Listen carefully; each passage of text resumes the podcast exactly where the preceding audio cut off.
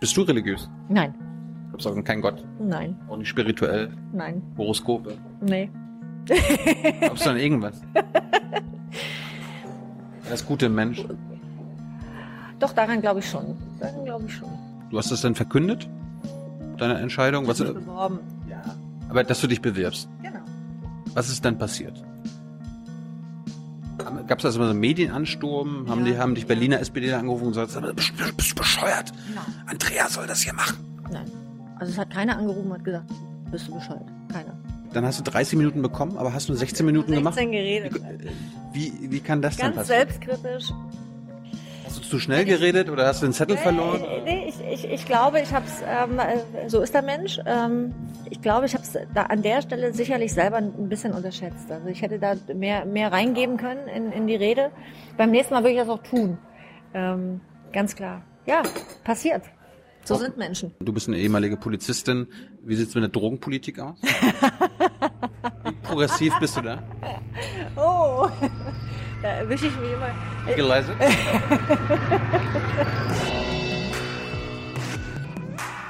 So, eine neue Folge Junge Naiv. Wir sind in Berlin. Wer bist du? Ich bin Simone aus Flensburg. Was machst du in Flensburg? Ich bin Oberbürgermeisterin. So einen ganzen Namen? ja. Simone Lange aus Flensburg. Ich bin Oberbürgermeisterin. Was machst du denn in Berlin? Be bewirbst du dich um die Oberbürgermeisterstelle in Berlin? also du hast mich da eingeladen. Ja. Dann bin ich nach Berlin gekommen. Ich wäre auch nach Flensburg gekommen. Nee, das hattest du aber nicht gesagt. Ich, ich wäre gekommen, Gut, super. Dann lade ich dich ein. Kommst nochmal. wenn uns das jetzt hier gefällt. Absolut, genau. Machen wir. Hey Leute, kurz dahin was von mir. Junge Naiv gibt es nur durch eure Unterstützung. Wir sind nicht kommerziell, wir machen keine Werbung, wir sind hier nicht staatlich gefördert, wir bekommen keine Förderprogramme von irgendwem. Es gibt uns nur wegen euch.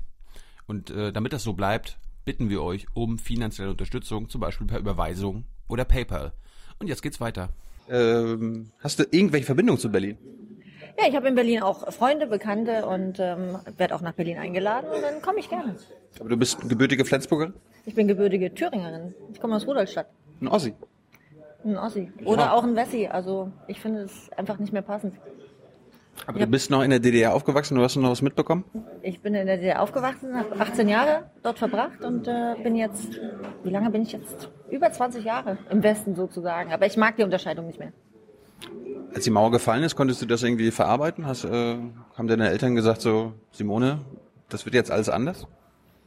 Also für mich war es ein Schlüsselmoment. Ich war 14 Jahre alt, 13, 14 Jahre alt und äh, das hat mich, ähm, ich sage mal ganz gerne, ich, das hat mich politisiert bis heute. Das hat mich wahnsinnig bewegt, weil man, ähm, oder weil ich zumindest für mich erst festgestellt habe, in welchem Land man eigentlich groß geworden ist, ohne dass man es gemerkt hat. Und äh, deswegen mache ich Politik. Bis heute, es treibt mich an, äh, für Demokratie und für Freiheit zu kämpfen. Und meine Eltern waren ziemlich klug damals, äh, weil sie mir tatsächlich mit auf den Weg gegeben haben, dass die Dinge durchaus lange dauern können. Und ich erinnere mich noch, dass mein Vater zu mir gesagt hat, das mit der Wiedervereinigung, das wird Jahrzehnte dauern. Und ich im zarten Alter von 14 gedacht habe, wovon redet der? Äh, wieso? Wiedervereinigung ist doch irgendwie jetzt und nächstes Jahr ist alles gut. Ähm, heute weiß ich, was er gemeint hat. Das heißt, äh, wir sind immer noch im Prozess der Wiedervereinigung. Absolut, sind wir ja immer noch. Also es gibt ja immer noch äh, keine gleichen Lebensverhältnisse ähm, in den neuen wie in den alten Bundesländern. Ähm, noch immer gibt's Lohnunterschiede, noch immer ist die Frage der, ähm, des, ja, der, der Ruheständler nicht geklärt, ähm, der Renten zwischen Ost und West. Gibt's Unterschiede und solange die nicht wirklich angeglichen sind, ähm, ja, ist die Wiedervereinigung sozusagen noch nicht komplett. Aber hast du noch ein Abi gemacht im Osten? Ja, also nicht im Osten, war ja schon äh, Wiedervereinigung 1995 habe ich Abi gemacht. Warst du eigentlich vorher äh, irgendwie FDJlerin oder so? Pionierin, Pioniere. Pionierin waren wir. Hast, hast du das gerne gemacht? Ich habe ja auch meine, äh, meine Cousins, die haben das immer so, oh Gott, was für ein Scheiß. Nein, ich glaube, ich habe es gerne gemacht. Ich glaube, ich habe mich gar nicht kritisch äh, damit auseinandergesetzt. Das war man einfach und dann hat man mitgemacht und es war ja fast, das waren ja Rituale, die gehörten dazu und ähm, dann hat man es irgendwie, ich, ich glaube, auch genossen. Haben wir im, jetzt in heutigen Deutschland auch Rituale, die dem ähneln? Die dem ähneln, oha, das ähm, glaube ich nicht. Also ich wünsch, ich finde ich finde schon wichtig, dass es gewisse Rituale gibt in einer Gemeinschaft, weil sie auch zusammenhalten. Ähm, wenn ich von in lebe in Flensburg, ist eine deutsch-dänische Stadt. Meine Kinder besuchen die dänische Schule. Äh, die haben ganz viele Gemeinschaftsrituale, ähm, die zusammenhalten. Die singen ganz viel gemeinsam, ähm, auch in der Schule. Jeden Morgen beginnen die ihre Schule mit gemeinsamem Gesang. Ja, das kann natürlich, kann das gut sein. Es darf nur nicht ähm, ideologisch unterlegt sein. Wolltest du denn, du hast Abi gemacht, oder? Mhm, ja. Wolltest du nach dem Abi Oberbürgermeisterin werden und bist deswegen nach Flensburg gegangen? Nee, ich wollte Polizistin werden. Ja, ich wollte unbedingt zur Polizei und hatte mich in verschiedenen Bundesländern beworben und Schleswig-Holstein war einfach ein günstiger Einstellungstermin. Ich hatte die Zusage in Schleswig-Holstein erhalten und konnte zwei Wochen nach dem Abitur ausziehen und dort anfangen. Warum wolltest du wahrscheinlich mit 18 oder 19 Polizistin werden? Ich wollte unbedingt einen Beruf äh, machen, der für Gerechtigkeit sorgt. Und Aber die, die Polizei mich, sorgt doch für Recht und Ordnung, nicht für Gerechtigkeit. ja auch ein Stück weit für Gerechtigkeit, natürlich, ja, finde ich schon. Ähm, wenn Kriminelle sozusagen zu ihrer Strafe oder gerechten Strafe geführt werden können, sorgt die Polizei für. Habe ich später ja viele Jahre gemacht als Kriminalbeamter. Nicht das Gericht oder der Ja, Staatsanwalt. natürlich, aber ohne Polizei geht's ja nicht. Ist ja eine Zusammenarbeit. Jetzt wolltest du gerade erzählen, du hast es viele Jahre gemacht. Genau, ich habe es viele Jahre gemacht als Kriminalbeamtin. Ähm, und äh, Hast da festgestellt, dass es irgendwie nichts mit Gerechtigkeit zu tun hat? Ja und nein. Es gibt natürlich gibt's Verfahren, wo man genau weiß, der ist es gewesen ähm, und äh, die Beweise haben nicht ausgereicht und er kommt wieder auf freien Fuß. Ne? Also da beißen auch Polizeibeamte ähm, schon mal fest in die Tischkante.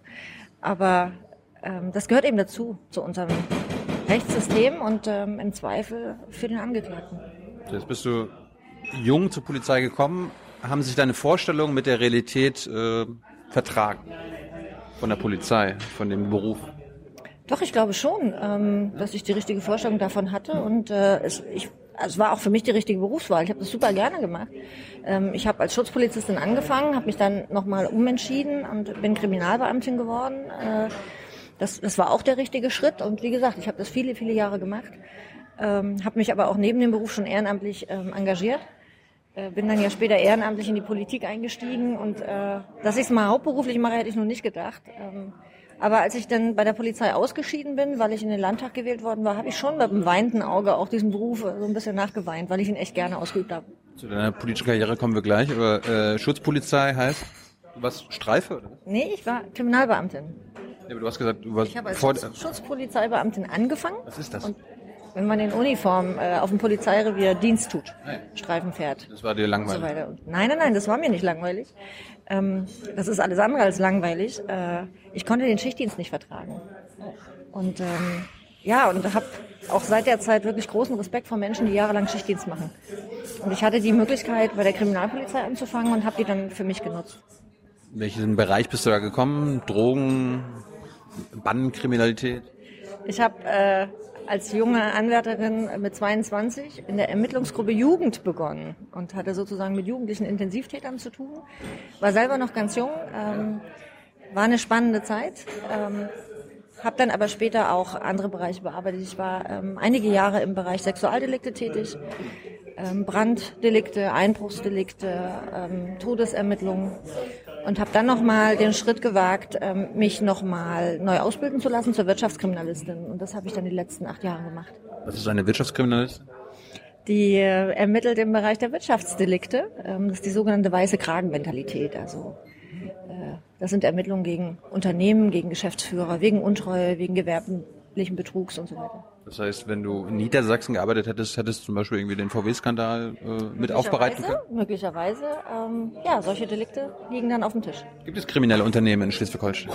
Ja, natürlich, die gibt's überall. Und ähm, die werden dann auch verurteilt und so? Die werden dann hoffentlich auch verurteilt. Auch das ist ein Bereich, wo man weiß, ähm, da sitzt der Täter und äh, wo man merkt, ähm, das wird möglicherweise vor Gericht ausgedealt. Auch das ist etwas, was nicht nur Polizeibeamte ähm, ein Stück weit unzufrieden macht, wenn sozusagen, bevor es zu einem Urteil kommt, ähm, ein Deal dazu führt, dass ein Verfahren eingestellt wird. Ja, das, das hat mich immer wahnsinnig geärgert. Ich hätte es mal lieber gesehen, wenn solche Täter auch tatsächlich verurteilt werden und nicht vorher schon durch einen Deal das Ganze abbiegen können. Hast du schon mal als Zeuge, also als Polizistin und als Zeuge vor Gericht gestanden? Ja, mehrfach. Das gehört ja zu dem Job dazu. Das tut man ja regelmäßig. Hast du da immer die Wahrheit gesagt? Oder, oder, oder hast, du, hast, du, hast du dich auch mal abgestimmt mit den Kollegen? Ich meine, das hört man jetzt aktuell bei dem G20 äh, Aufarbeitung, dass der Korpsgeist, Okay. äh, habe ich jetzt im Spiegel, der Chor, okay. Ähm, dazu führt, dass ähm, Aussagen der Polizisten abgesprochen werden, dass man sich vorher nochmal die Aussagen der anderen Kollegen anguckt, damit das alles so stimmt? Also da wäre ich sehr vorsichtig. Ich kenne ähm, solche Unterstellungen sozusagen ähm, und der Korkgeist der Polizei wird immer mal wieder von der Politik sozusagen ähm, ja unter die Lupe genommen. Ich kann das nicht bestätigen. Also selbstverständlich sagt man vor Gericht die Wahrheit. Also man wird ja darüber auch belehrt und das ähm, gehört auch zu unserem Beruf dazu. Wir haben unseren Eid abgelegt. Also da kommt eigentlich gar nichts anderes in Frage. Ich, die, Frage kam so ein bisschen auf, als ähm, bei der G20 gab es ja nicht nur Gewalt von den Demonstranten und von den äh, Radikalen dort, sondern auch von der Polizei. Und Polizisten haben ja ihre eigenen Kollegen dabei gesehen, wie sie zum Beispiel unverhältnismäßig Gewalt angewendet haben. Da ist ja dann der Polizist eigentlich das verpflichtet zu sagen, hier, das muss ich anzeigen. Das wird ja nicht getan. Warum wird das nicht getan? Das, ich kann das im Einzelfall nicht sagen. Ich kann jetzt nicht für G20 und für dieses Verfahren sprechen, das weiß ich nicht. Aber ähm, ich Aber, kenne Kolleginnen und Kollegen nur gewissenhaft und ähm, ja. Das, wenn, wenn, es, wenn es so ist, ähm, muss es aufgearbeitet werden, keine Frage. Aber ich kann es im Einzelnen weder bestätigen noch kann ich für G20 sprechen. Aber du würdest denn, wenn du als Polizistin einen anderen Polizisten bei einer Straftat oder bei einer komischen Handlung erlebst, das auch anzeigen? Ich glaube, dass ähm, es immer hilft, äh, wenn man, also ich sag mal, wenn, wenn man einen Fehler macht, egal wo. Und ähm, insofern wäre es ja ein Fehler, weil man sich vielleicht fehlverhalten hat. Ist es, glaube ich, hinterher immer klüger, das selbst auch mit aufzuarbeiten. Ähm, ich glaube, dass es niemandem geholfen hat, auch den Kollegen vielleicht selbst nicht, wenn sie einen Fehler machen, das dann sozusagen ja, durch solches Verhalten, wie du es gerade geschildert hast, irgendwie zu deckeln wie gesagt, ich glaube, man muss da wirklich vorsichtig mit sein. Ähm, das Gewaltmonopol liegt bei der Polizei. Ähm, das heißt, die sind die einzigen im Staat, die auch Gewalt legal anwenden dürfen. Ähm, und ich glaube tatsächlich, dass, dass damit wirklich auch sensibel umzugehen ist, auch seitens der Politik und seitens der Öffentlichkeit. Und ich habe G20 auch verfolgt, privat zu Hause. es lief ja über die Kanäle und es hat mich, es hat mir echt wehgetan zu sehen, was da in Hamburg abgeht zu sehen, ähm, in welche Einsätze Polizeibeamte geschickt werden, ähm, weil ich der Meinung bin, dass man vorher eine andere Gefahreneinschätzung hätte vornehmen müssen. Also ich habe es von vornherein für einen Fehler gehalten, das in Hamburg ähm, so stattfinden zu lassen. Es war eine grobe politische Fehleinschätzung zu sagen, das, das kriegen wir hin, das ist ein Hafenfest. das, das fand ich, fand ich wirklich ganz, ganz schwer. Und dann eben zu erleben, dass es so kommt, wie es alle ahnten ähm, fand ich fand ich schon krass. Ja und äh, ja, der Ausschluss ist jetzt solche Verfahren ne? und solche schwierigen Fragen. Hast du das deinem äh, Genossen Olaf Scholz auch vorher und nachher gesagt, dass das ein schwerer Fehler war? Nee, noch hatte ich nicht die Gelegenheit dazu, es ihm zu sagen. Vielleicht Willst, das soll ich nochmal machen? Dann mach ich nochmal. Probier's doch mal. Ja, mach ich. Er hat ja, auch er, er, hat ja, er hat ja behauptet, dass es im Farm zu, äh, zu sagen, dass äh, Polizisten Gewalt angewendet haben. Okay, also ich kenne jetzt seine einzelnen Behauptungen auch nicht, aber wie gesagt, das ist meine Einschätzung dazu. Und äh, wenn ich die Gelegenheit habe, würde ich es ihm auch sagen, keine Frage. Gab es irgendeinen prägenden Fall äh, während deiner Zeit als Polizistin? Oh, da gab es viele prägende Fälle. Natürlich. Magst du einen erzählen? Oha, da muss ich jetzt echt überlegen. Also ich habe unheimlich viel erlebt ähm, bei der Polizei und da blieb eigentlich nichts aus, was so stattfinden kann. Also gerade im Bereich der Todesermittlungen, der Tötungsdelikte, ähm, da erlebt man schon ziemlich viel. Man lernt ja auch die Täter kennen, ähm, gerade in den Vernehmungen und äh, sitzt da einfach auch, auch Menschen gegenüber, ja. Ähm, und äh, erlebt tragische Fälle, die wirklich furchtbar, furchtbar sind. Äh, und das sind so, das sind so Erlebnisse und Erfahrungen, ähm, die mich bis heute ja auch prägen und ähm, insgesamt prägt mich halt, dass ich auch gesehen habe, Menschen werden ja nie kriminell geboren. Die Biografien, wenn man, wenn man die Vernehmung sozusagen macht und den Täter beschreibt und in der Akte beschreibt, ähm, wie der Täter aufgewachsen ist, all das gehört ja auch dazu, äh, um die Lage insgesamt zu beurteilen, äh, damit das Gericht auch die richtige Strafe aussprechen kann. Ähm, dann habe ich nicht selten erlebt, dass einfach auch die gesellschaftlichen Rahmenbedingungen ähm, dazu beigetragen haben, dass jemand kriminell wird. Äh, und Deswegen, das ist auch, auch ein Stück weit mein politischer Antrieb, ja. Also ich sage mal, bei der Polizei erleben alle Kolleginnen und Kollegen jeden Tag die Schattenseiten, die Schattenseiten dessen, was Politik erzeugt. Und ähm, da sind wir wieder, da sind wir jetzt bei dem Thema, ne? Ähm, was erzeugt Kriminalität? Oder wie kann man Kriminalität vermeiden? Wie kann man Gesellschaft so gestalten, dass Kriminalität möglichst vermieden wird? Ich bin nicht so weltfremd zu glauben, dass es eine, eine kriminalitätsfreie Gesellschaft geben wird. Die wird es wahrscheinlich nie geben, aber ich glaube schon, dass man mit bestimmten Dingen Kriminalität auch äh, reduzieren kann. Gibt es äh, gesellschaftliche Rahmenbedingungen, die die Arbeit der Polizei erschweren? Natürlich, klar, logisch. Wenn sich Gesellschaft polarisiert, ja, so, der Ausschluss ist G20. Und dann müssen Polizeibeamte solche Einsätze fahren. Wäre uns wohler, wenn wir die nicht fahren müssten. Ähm, Sonst irgendwie Reformbedarf bei der Polizei? Den Reformbedarf gibt's in der Gesellschaftspolitik. Äh, bei der Polizei, die müssen ja sozusagen nur ähm, reaktiv dann handeln bei solchen Einsätzen. Ähm, bei der Polizei selbst, äh, glaube ich, hilft nur mehr Ressourcen. Also definitiv mehr Ressourcen, ähm, dass mehr Menschen zur Verfügung stehen, die als Polizeibeamtinnen und Beamte tatsächlich auch die Dinge regeln können. Ähm, das brauchen wir ganz dringend. Gut, bist du denn während deiner Zeit in der Polizei äh, auch politisch aktiv geworden? Ja. Bist, bist du in der Zeit in eine Partei eingetreten? Ja, ich bin 2003 in die SPD eingetreten, da war ich ja noch Polizeibeamtin. 2003, das war mhm. da gerade, da hat Agenda gerade angefangen. Ja, genau. Wo alle weggelaufen sind, bin ich hingelaufen. Um das zu verhindern? Sozusagen. Echt? Und ja, ich habe, also es hat mich wahnsinnig gestört. Es hat mich, ähm, und ich habe immer gesagt, ich bin nicht wegen Schröder in die SPD eingetreten, sondern trotz Schröder. Mhm äh, weil ich damals schon der Meinung war, die Sozialdemokratie ist mehr als ihre jüngste Vergangenheit. Ähm, die ist die älteste Partei äh, in Deutschland und hat eine tolle Geschichte, hat eine sehr, sehr tolle Geschichte, eine sehr gute Geschichte und das hat mich damals wahnsinnig geärgert. Nicht nur die Inhalte, die ich, die ich so ähm, nicht gestaltet hatte, sondern auch die Art und Weise. Also beides passte für mich nicht, weder die Form noch der Inhalt. Und dann habe ich gesagt, das ist eigentlich der Moment, wo die Leute nicht weglaufen dürfen, sondern wo sie hinlaufen müssen und äh, sagen und, und auch ein Stück weit protestieren müssen und sagen, hier, das ist hier nicht im Namen der Sozialdemokratie. Äh, so war mein hehrer Ansatz. Ähm, Was ein bisschen einsam, oder? Ach, gar nicht so, weil sonst wäre ich ja nicht ähm, auch getragen worden von der SPD. Ich bin, äh, bin eingetreten, habe immer meine Meinung gesagt und äh, bin ja sehr schnell auch in verantwortliche Positionen gekommen. Ähm, bis hin, dass ich äh, später dann in die Kommunalpolitik gewählt wurde, äh, dann in den Landtag gewählt wurde, jetzt Oberbürgermeisterin bin und ähm, habe mir all die Jahre immer vorgenommen, äh, ganz tapfer meine Meinung zu sagen. Warum? Ist nicht einfacher geworden. Warum hat dich die CDU nicht interessiert oder die Grünen oder die äh, neu, neu formierte Linkspartei? Ich bin in meinem Inneren getrieben von sozialer Gerechtigkeit. Und, äh, kannst du bei den Grünen oder bei den Linken mitmachen. Die Linken sind eine jüngere Partei, die sich tatsächlich auch, auch da damals aus der Zeit der Agendapolitik natürlich gespeist haben aus ganz vielen Sozialdemokraten. Also ich habe sehr gute Kontakte zur Linkspartei und treffe da ganz viele ehemalige Sozialdemokraten äh, und merke immer, die haben zwei rote Herzen in ihrer Brust. Äh, die haben das Alte auch nicht abgelegt und trauern der alten SPD hinterher. Ja. Und ähm, ich habe mich halt für die SPD entschieden und dann bin ich auch treu. Gibt's, äh, gäbe es kein Szenario, wo du sagst, ich trete aus dieser Partei aus? Naja, ich hader schon manchmal, ja, ich hader schon manchmal. Ich habe dann immer so diese jetzt erst recht Momente und äh, einer davon war ja meine Kandidatur ähm, als Andrea Nahles Bundesvorsitzende werden sollte, weil ich gesagt habe, oh, ich halte es nicht mehr aus. Aber austreten, ich bin, bin dann schon ein treues Mitglied.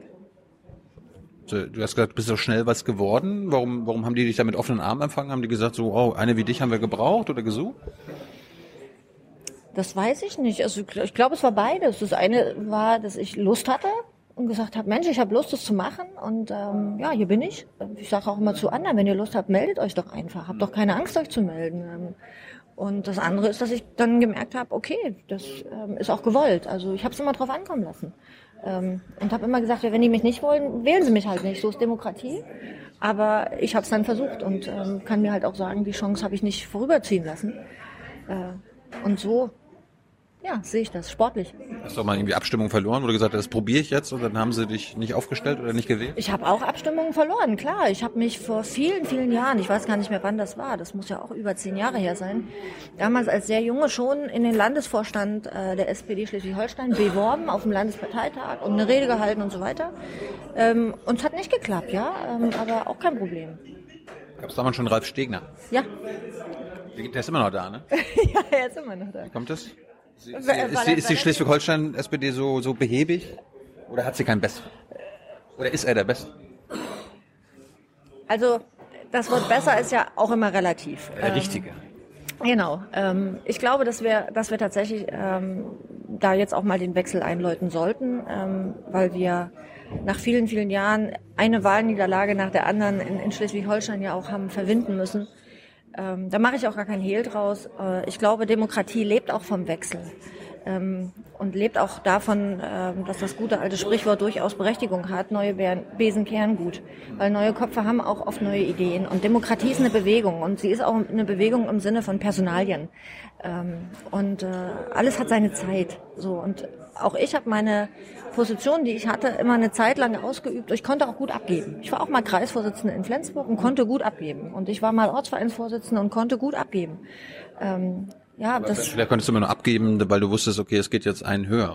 Nee, ich glaube, ich kann das auch so gut. Ja? Ähm, ja, das hat mit hoch gar nichts zu tun, sondern ich, äh, weil ich glaube, ähm, wenn man wenn man es wagt, den Weg zu gehen, wo man sich selbst wohlfühlt, äh, sich nicht verbiegen zu lassen, ähm, äh, dann das ist, glaube ich, das Allerwichtigste. Gibt es Probleme in der SPD heutzutage, die es damals noch nicht gab? Ja. Was heißt damals? Welche Zeit damals? Ja, als du, du gerade neu warst. Also es ist schwieriger geworden, ähm, in der SPD äh, Kampagnen zu machen, ähm, gute Kampagnen, Wahlkampagnen zu machen, weil die Kraft in der Partei fehlt. Also man merkt es einfach. Die SPD hat nicht nur in Schleswig-Holstein, sondern auch auf Bundesebene die letzten Jahre ja verloren, verloren, verloren. Ähm, wir haben in den letzten 15 Jahren, äh, ich glaube, ein Viertel unserer Mitglieder verloren und das merkt man natürlich auch an der Kraft. Ja, also äh, ähm, wenn die Mitgliedschaft immer kleiner wird, um, umso schlechter kann man Kampagnen fahren.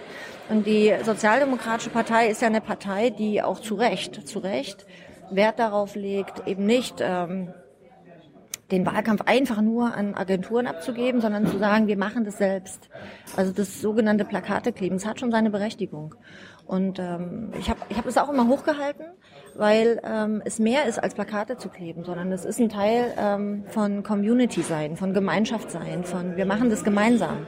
Wir kämpfen gemeinsam, wir gehen gemeinsam über die Straße, wir gehen gemeinsam durch die Straße, wir besuchen die, die Menschen gemeinsam und überzeugen gemeinsam von unserer Politik. Und das ist schwieriger geworden. Ähm, die Kampagnenfähigkeit der SPD hat schon arg gelitten.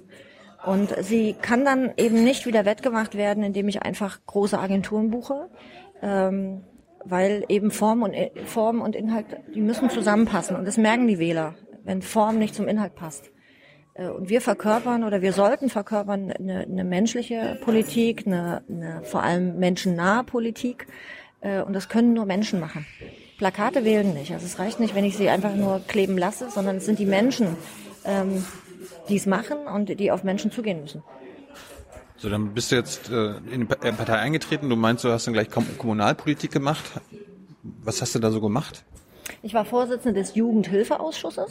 Der Jugendhilfeausschuss kümmert sich ja ähm, nicht nur um Kinderbetreuung. Kinderbetreuung war damals ja schon das, das Top-Thema, äh, Kita-Ausbau, sondern eben äh, den gesamten Jugendhilfebereich, ja, also auch Jugendarbeit, offene Kinder- und Jugendarbeit, ähm, Streetworker, alles, was in einer Kommune gebraucht wird, um Kindern und Jugendlichen wirklich gute Rahmenbedingungen zu geben. Ähm, offener Ganztag, also das ist die Schulkindbetreuung nach dem Unterricht. Ähm, das haben wir in den letzten Jahren extrem weiterentwickelt. Das ist immer noch nicht gut. Ähm, es, es reicht vorne und hinten noch nicht, auch vom Geld nicht. Ähm, aber das ist ein Bereich gewesen, wo ich vom Herzen her wirklich auch, auch super gerne gearbeitet habe. Da hat man auch genug Zeit gehabt, während du nebenbei noch Polizistin warst. Ich habe auch noch ein Kind gekriegt, äh, auch, auch noch. Ähm, und äh, das war das war schon eine Zeit, da habe ich extrem, habe ich noch mehr gearbeitet als heute. Ähm, weil natürlich, äh, und dazu zähle ich jetzt auch mal die Familienarbeit, wenn ich sage, ich habe noch mehr gearbeitet, ähm, weil natürlich Kind kriegen, Polizeibeamtin sein und Ehrenamt nebenbei ähm, da habe ich wirklich auch nochmal für mich selber zeigen können, dass alles eine Frage der Organisation ist. Es hat ja gut geklappt, toi toi toi. Ähm, meine beiden Mädchen, ich habe zwei Mädchen, äh, sind jetzt neun und elf. Die sind sozusagen mit einer Politiker-Mama groß geworden. Die haben auch schon diverse Veranstaltungen hinter sich. Äh, aber ich muss wirklich sagen, ich habe großes Glück gehabt. Ist eine Mama als Politikerin eine andere Mama? Als die, die keine Kinder hat, ich frage mich eher, redest du mit deinen, mit deinen Kindern zum Beispiel so, wie du äh, mit Menschen auf der Straße redest? Meine, da musst du ja ein bisschen Politik sprechen und. Also ich versuche eigentlich immer die zu sein, die ich bin. Ich rede mit den Kindern so, wie ich mit den Menschen rede. Also ich mache jetzt keinen Unterschied. Ähm, ich rede mit den Kindern natürlich kindgerechter, also ist keine Frage, aber ich erkläre den Kindern auch, was ich mache. Ich erkläre den Kindern Politik. Äh, die sind natürlich mittlerweile in dem Alter auch sehr interessiert, ja, kennen ja auch viele Persönlichkeiten. Ähm, die wissen, wer Andrea Nahles ist, ähm, die wissen, wer Sigmar Gabriel ist. Ähm, die wissen auch, wie es in der Politik manchmal funktioniert. Äh, Und das, das ist schon, ist schon interessant zu sehen, dass Kinder sehr früh schon durchaus begreifen, wie Politik funktioniert.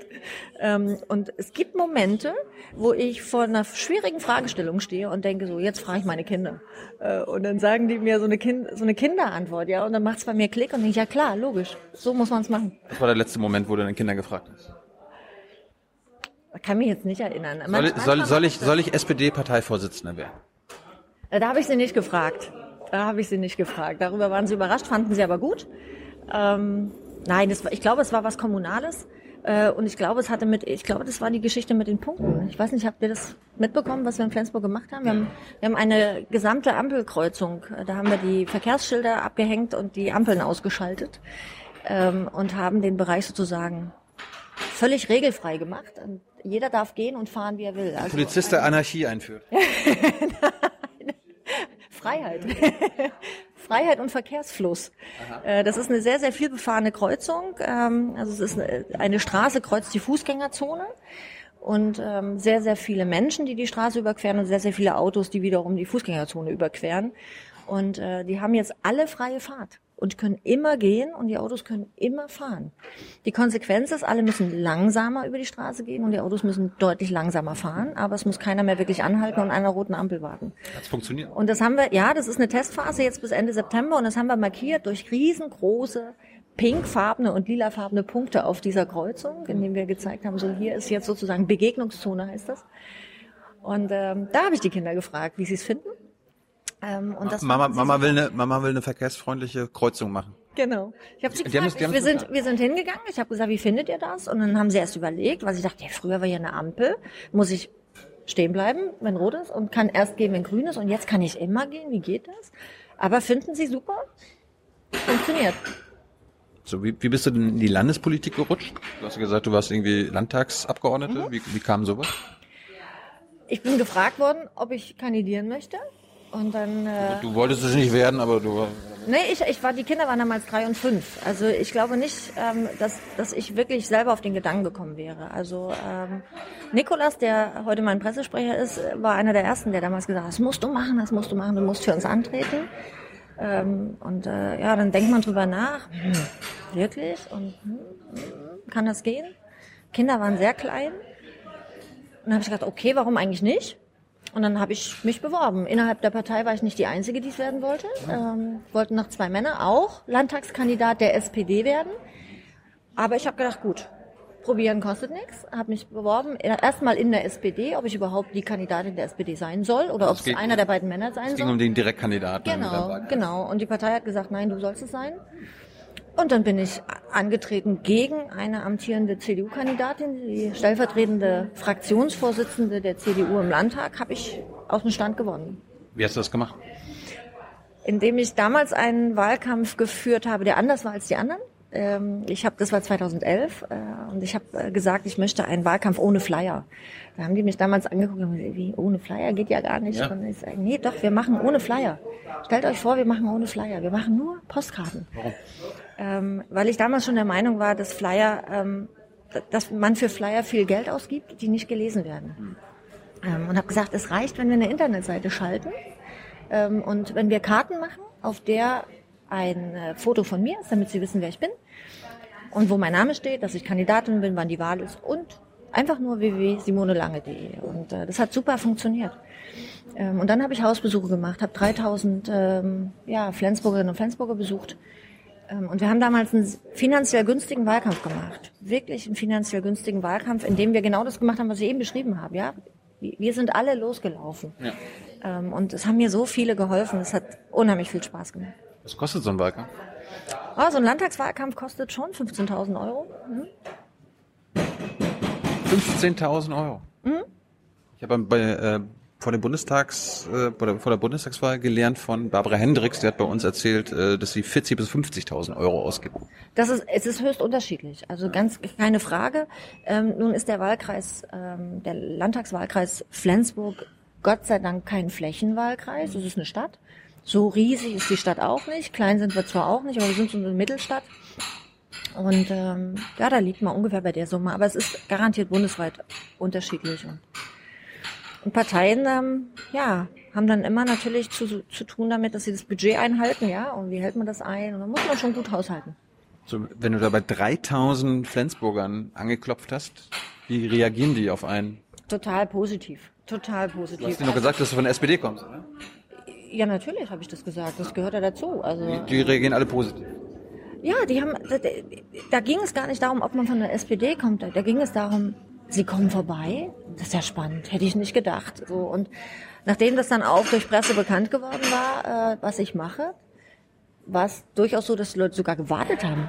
Ja, jetzt kommen sie endlich auch zu mir, ja. Und ähm, das finden die einfach toll, ihren, ihren Kandidaten zu kennen und äh, die Möglichkeit zu haben, einfach auch, ach guck mal, so sieht der aus. Und nicht nur von den Plakaten, den gibt's in echt, mit dem kann man reden. Ähm, es gibt Menschen, die halten einen eine halbe Stunde auf, weil sie ganz viele Fragen haben, aber das ist, ist total spannend und ta- total wichtig, auch die Fragen zu beantworten. Es gibt andere, die einfach nur sagen, Mensch, vielen Dank.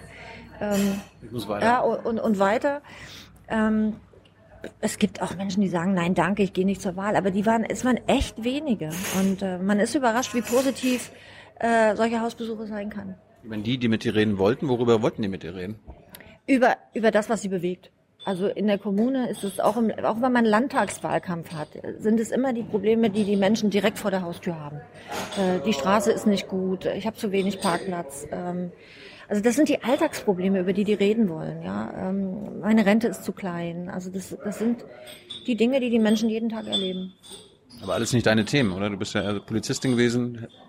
Ja, als Politikerin sollte man schon auch verschiedene Themen bedienen können. Also natürlich sollte man Bescheid wissen, äh, soweit es geht. Wenn man es mal nicht weiß, sollte man kein Hehl draus machen und sagen, ja, weiß ich gerade nicht, aber ich kümmere mich gerne. Du traust dich zu sagen, Leuten, also auch in der Öffentlichkeit zu sagen, das weiß ich nicht? Ja, klar. Das ist äh, Ja, logisch. Ist doch nur menschlich. Das ist, bei Politikern, bei Bundespolitikern ist das sehr selten. Okay, das kann ich, weiß ich nicht wirklich, aber ich finde es schade, dass es selten ist, aber das ist, keiner kann alles wissen. So, dann bist du in, der, in, der, in den Landtag gekommen, hast deiner Fraktion erstmal gesagt, hallo, ich bin, ich bin hier. Wie haben die auf dich reagiert? Also Ralf die, Stegner und so? die, die Landtagsfraktion ähm, war, war ein tolles Team. Also war alles insgesamt war ein, war ein gutes Team. War es gleich eine Regierungskoalition, also war die Ja. SPD? Ja, wir waren natürlich in einer guten Situation, gleich regierungstragende Fraktion zu sein und da war natürlich viel möglich. Ne? Das ist schon, ist schon eine tolle Sache. War auch vieles nicht möglich.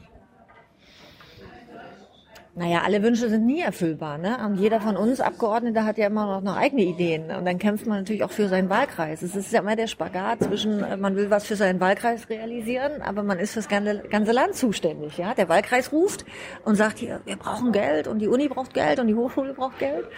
Ähm, und dann meldet man das in der Fraktion an, ja, aber die, die Uni in Lübeck braucht auch Geld und dann wird immer gerungen, ja. Ähm, aber es, am Ende es war eine schöne Zeit im Landtag. Konntest du Ideen für deinen Wahlkreis durchsetzen? Ja, definitiv, definitiv. Also wir haben schon die äh, unsere Universität, die ist jetzt eine Europa-Universität, gut ausstatten können. Wir haben äh, die die Kita-Landschaft damals gut ausstatten können. Wir haben in Flensburg ein Inklusionsprojekt gehabt. Ähm, wir waren Vorzeigeprojekt für Inklusion in Kindertagesstätten. Äh, das betraf meinen Wahlkreis. Ähm, da wir haben schon einiges Schönes gemacht. Hast du als Abgeordnete in der Regierungskoalition für etwas gestimmt, wofür du, Wo man echt Wo- wo- Schwierigkeiten hatte. ja, wo, wo du vielleicht auch freiwilligerweise gar nicht, also wo du gesagt hast, ja, eigentlich würde ich da nicht zustimmen? Es gab schon, es, es gab schon Momente, wo ich auch in der Fraktion dann intern angemeldet habe, boah, ich sehe das echt anders, ja, und wo man lange diskutiert hat. Ähm, und das muss man auch machen. Man muss in so einer Fraktionssitzung wirklich auch den Arm heben und sagen, es geht nicht oder ich kann da nicht mitstimmen oder wie auch immer. Ähm, ich empfehle jedem Abgeordneten, das wirklich zu machen. Dafür sind Fraktionssitzungen da ähm, und sich damit auseinanderzusetzen. Und wenn es gar nicht geht, ja, wenn man es wirklich nicht tragen kann, zu sagen, ich kann es nicht. So. Und ähm, ich glaube, es ist fair, wenn man es intern anmeldet, damit alle anderen Abgeordneten Kollegen auch damit umgehen können. Ähm, was ich selber nicht gut finde, ist, wenn man es nicht intern anmeldet und in der Sitzung selbst, ob Bundestag oder Landtag, äh, plötzlich irgendwie überrascht, weil dafür ist man irgendwo auch eine Mannschaft als Fraktion, ja. Und dafür sind eben auch Fraktionssitzungen da, dass man vorher sich auseinandersetzt. Ähm, natürlich hat es sowas auch gegeben, klar. Das heißt, du hast irgendwo mitgestimmt, wofür du eigentlich nicht. Nee, es, ich meine, es hat es gegeben, dass ich auch mal gesagt habe, da kann ich nicht mitstimmen. Gab es irgendwo was, wo du gesagt hast, Ich da glaube, muss ich jetzt mitstimmen, obwohl ich da nicht mitstimmen möchte? Nee, ich glaube, ich konnte es am Ende immer tragen. Ich konnte es am Ende tragen. Wenn ich, wenn ich die Hand gehoben habe, konnte ich es auch tragen. Wo, wo, wo hast du Bedenken angemeldet? Wo hast du dich dann rausgehalten? Gab es da irgendwelche Themen? Ich kann mich nicht mehr im Einzelnen erinnern. Ich glaube, ich habe lange mit mir gerungen, als es um den Gottesbezug in der Landesverfassung ging. Das war eine Diskussion, die Thorsten Albig damals sehr führend geführt hat. Da habe ich lange, lange, aber da haben wir auch intern lange gerungen. Und Er wollte den raushaben. nee, er wollte ihn reinhaben. So Ziel will Gott rein. Ja, ja. Und deswegen habe ich auch lange damit gerungen. Ähm, ich weiß aber, dass wir am Ende eine gemeinsame Lösung und die ich auch tragen konnte, gefunden hatten und wir dann auch als Fraktion soweit abstimmen konnten. Das war ein spannender Prozess, weil das ist für die SPD jetzt nicht gerade typisch, für den Gottesbezug in der Landesverfassung zu werben. Wie kommt man, wie kommt man darauf? Ja, das war Thorsten Albigs Überzeugung und die Überzeugung vieler Genossinnen und Genossen. Und das ist auch, ich glaube, das ist auch, ist auch legitim. Also das, ähm, äh, die Sozialdemokratie hat ja jetzt nicht per se nicht mit Gott zu tun. Also wir haben auch Christen in der Sozialdemokratie, keine Frage. Wir sind auch der Querschnitt der Gesellschaft und es war vielleicht nicht typisch äh, und vielleicht eine überraschende Diskussion für uns, aber sie war notwendig und gut. Bist du religiös? Nein, Glaubst du keinen Gott? nein, Auch nicht spirituell? nein, Horoskope? nee. Glaubst du an irgendwas? An das gute Mensch. Doch, daran glaube ich schon. Daran glaube ich schon. Wie war Thorsten Albis als Ministerpräsident? Da war ja vorher, wir kennen ihn sonst aus der Bundespressekonferenz, als äh, Ministeriumssprecher von Steinbrück. Wie war er so als Politiker? Also ich habe ihn ähm, immer auch als Mensch gesehen. Ich fand ihn sehr menschlich. Ich fand ihn ähm, nahbar. Ähm, die ein oder andere politische Entscheidung, ja, kann man sicherlich drüber streiten, aber ich glaube, so geht's jedem. Aber ansonsten hatte ich ähm, immer ein sehr, sehr gutes Verhältnis zu Thorsten Albig. So, wie bist du denn Oberbürgermeisterin geworden? Wie, wie bist du denn auf die Idee gekommen? Das, Wurdest du auch wieder gefragt? wurde gefragt. Hm. Ja, das äh, ist so eine Sache, ne? Die Politiker warten anscheinend immer darauf, gefragt zu werden. Nee, Ich habe ja nicht gewartet. Also ich, es war ja, es war ja vor Ende der Legislatur. Es war ja weit, es war ja sozusagen mitten in der Landtagslegislatur. Da hast du deine Verantwortung gesagt, äh, ich gebe die ab. Und dann habe ich, also ich, ich fand es ein tolles Angebot. Ich fand es ein tolles Angebot in, in der Stadt, in der man lebt, ähm, Oberbürgermeisterin zu werden. Das ist andere ziehen mit ihrer ganzen Familie quer durch die Republik, um in einer anderen Stadt Bürgermeister oder Oberbürgermeister zu werden. Und diese Chance, es in der eigenen Stadt zu werden, fand ich, fand ich schon toll. Und ähm, mir war es so wichtig, sozusagen das nicht alleine zu tun. Das hat auch mit der Geschichte unserer, mit der politischen Geschichte unserer Stadt zu tun, sondern zu sagen, lasst uns das mal im Bündnis machen. Und es ist mir ja gelungen, ähm, die CDU, die SPD und die Grünen ähm, ja, zu gewinnen. Es war ja auch Gott sei Dank gar nicht so schwer. Äh, und zu sagen, Wollten die keinen eigenen Kandidaten aufstellen? nee, Was? und die haben mich getragen und äh, mich, mich auch von Anfang an ganz großartig unterstützt. Ähm, selbst die Linke hat dann unterstützt, äh, wenn auch nicht offiziell, aber Hattest du überhaupt noch Gegenkandidaten? ja klar, hatte ich, ich hatte drei Gegenkandidaten Von? äh, von der FDP, ähm, dann der Amtsinhaber selbst und es gab noch einen freien äh, Kandidaten aus der Wirtschaft. Und hast du dich dann auch erstmal wieder vorher intern durchgesetzt? Gab es auch wieder irgendwelche Wahlen? Naja, durchgesetzt ja nicht, weil es gab in, weder bei den Grünen noch bei der CDU einen anderen Vorschlag. Ja, aber innerhalb der SPD, also eine Auch nicht. Vorwahl. Gab es ja auch keinen anderen Vorschlag. Äh, es, es gab den Vorschlag Simone Lange. Ähm, ich musste mich intern ähm, natürlich den Parteitagen stellen. Ich musste dreimal bei drei Parteien beim Parteitag erstmal darum ringen, die mussten ja formal abstimmen auch. Du bist zur CDU gegangen, hast gesagt, Ja, nimmt musste mich. ich sogar zweimal. Ich musste sogar zweimal dort auftreten. Die hatten ihren ersten Parteitag gemacht, abgestimmt und hinterher festgestellt, dass ein Formfehler unterlaufen war äh, und mussten das Ganze wiederholen. Und äh, dann musste ich da nochmal antreten.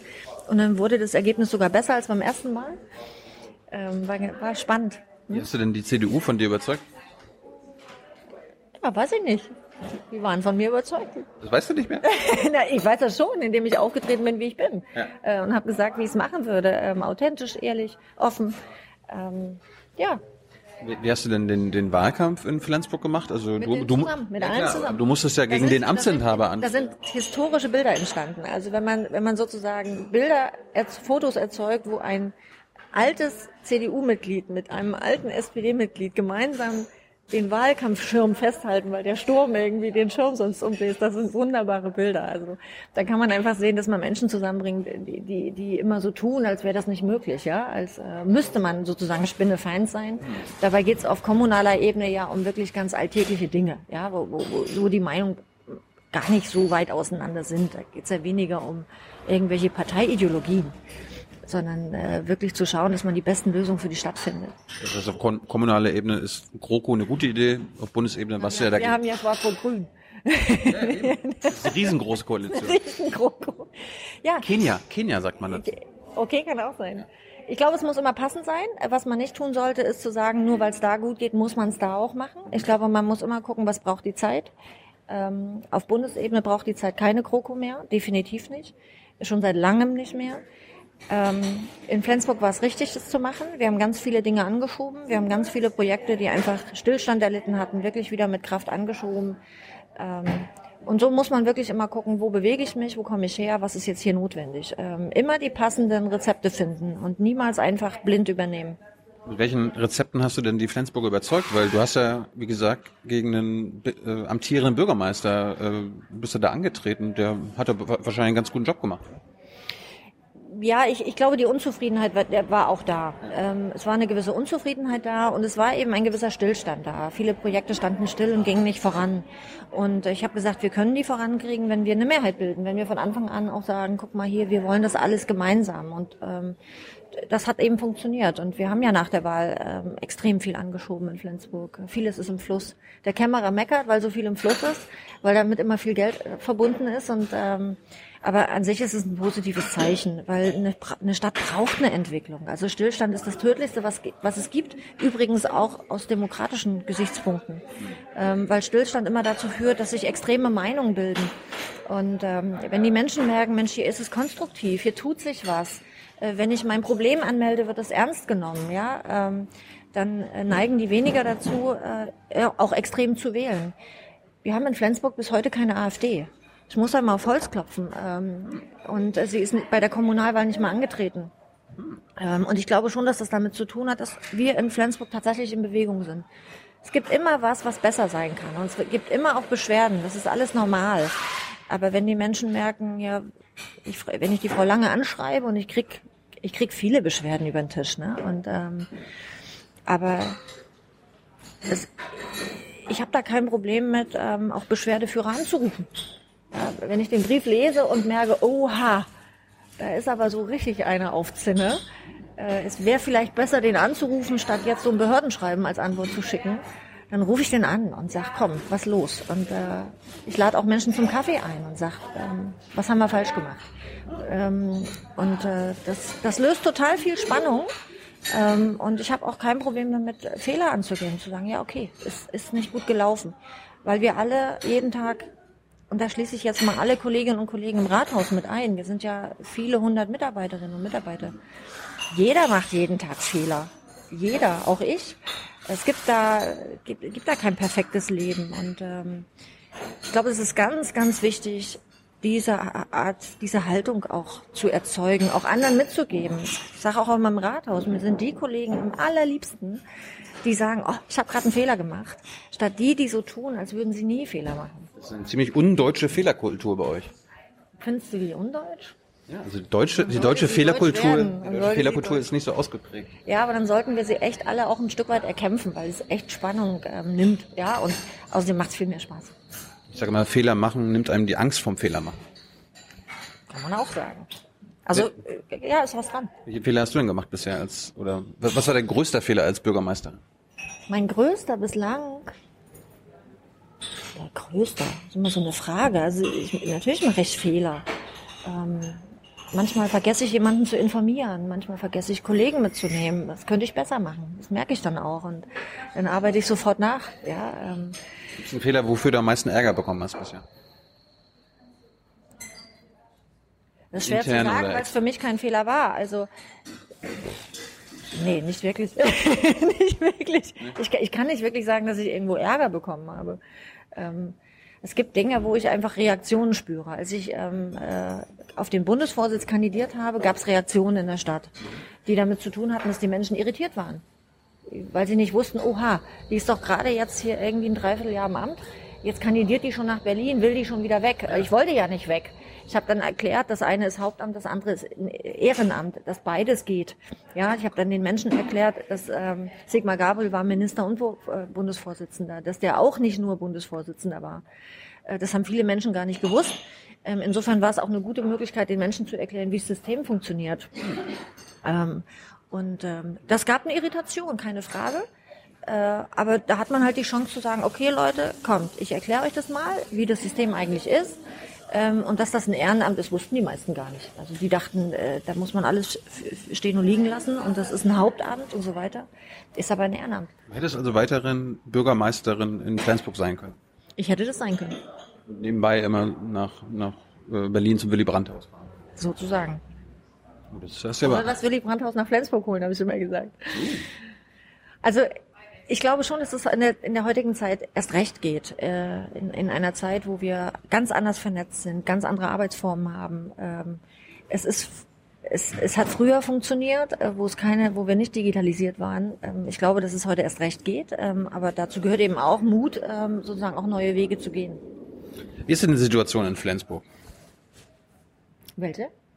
Die Situation der Menschen, die wirtschaftliche Situation. Okay, also wir haben, äh, was unsere Arbeitslosenquote angeht, ähm, sind wir unter 10 Prozent. Ähm, ja, wir sind da auf einem guten Wege.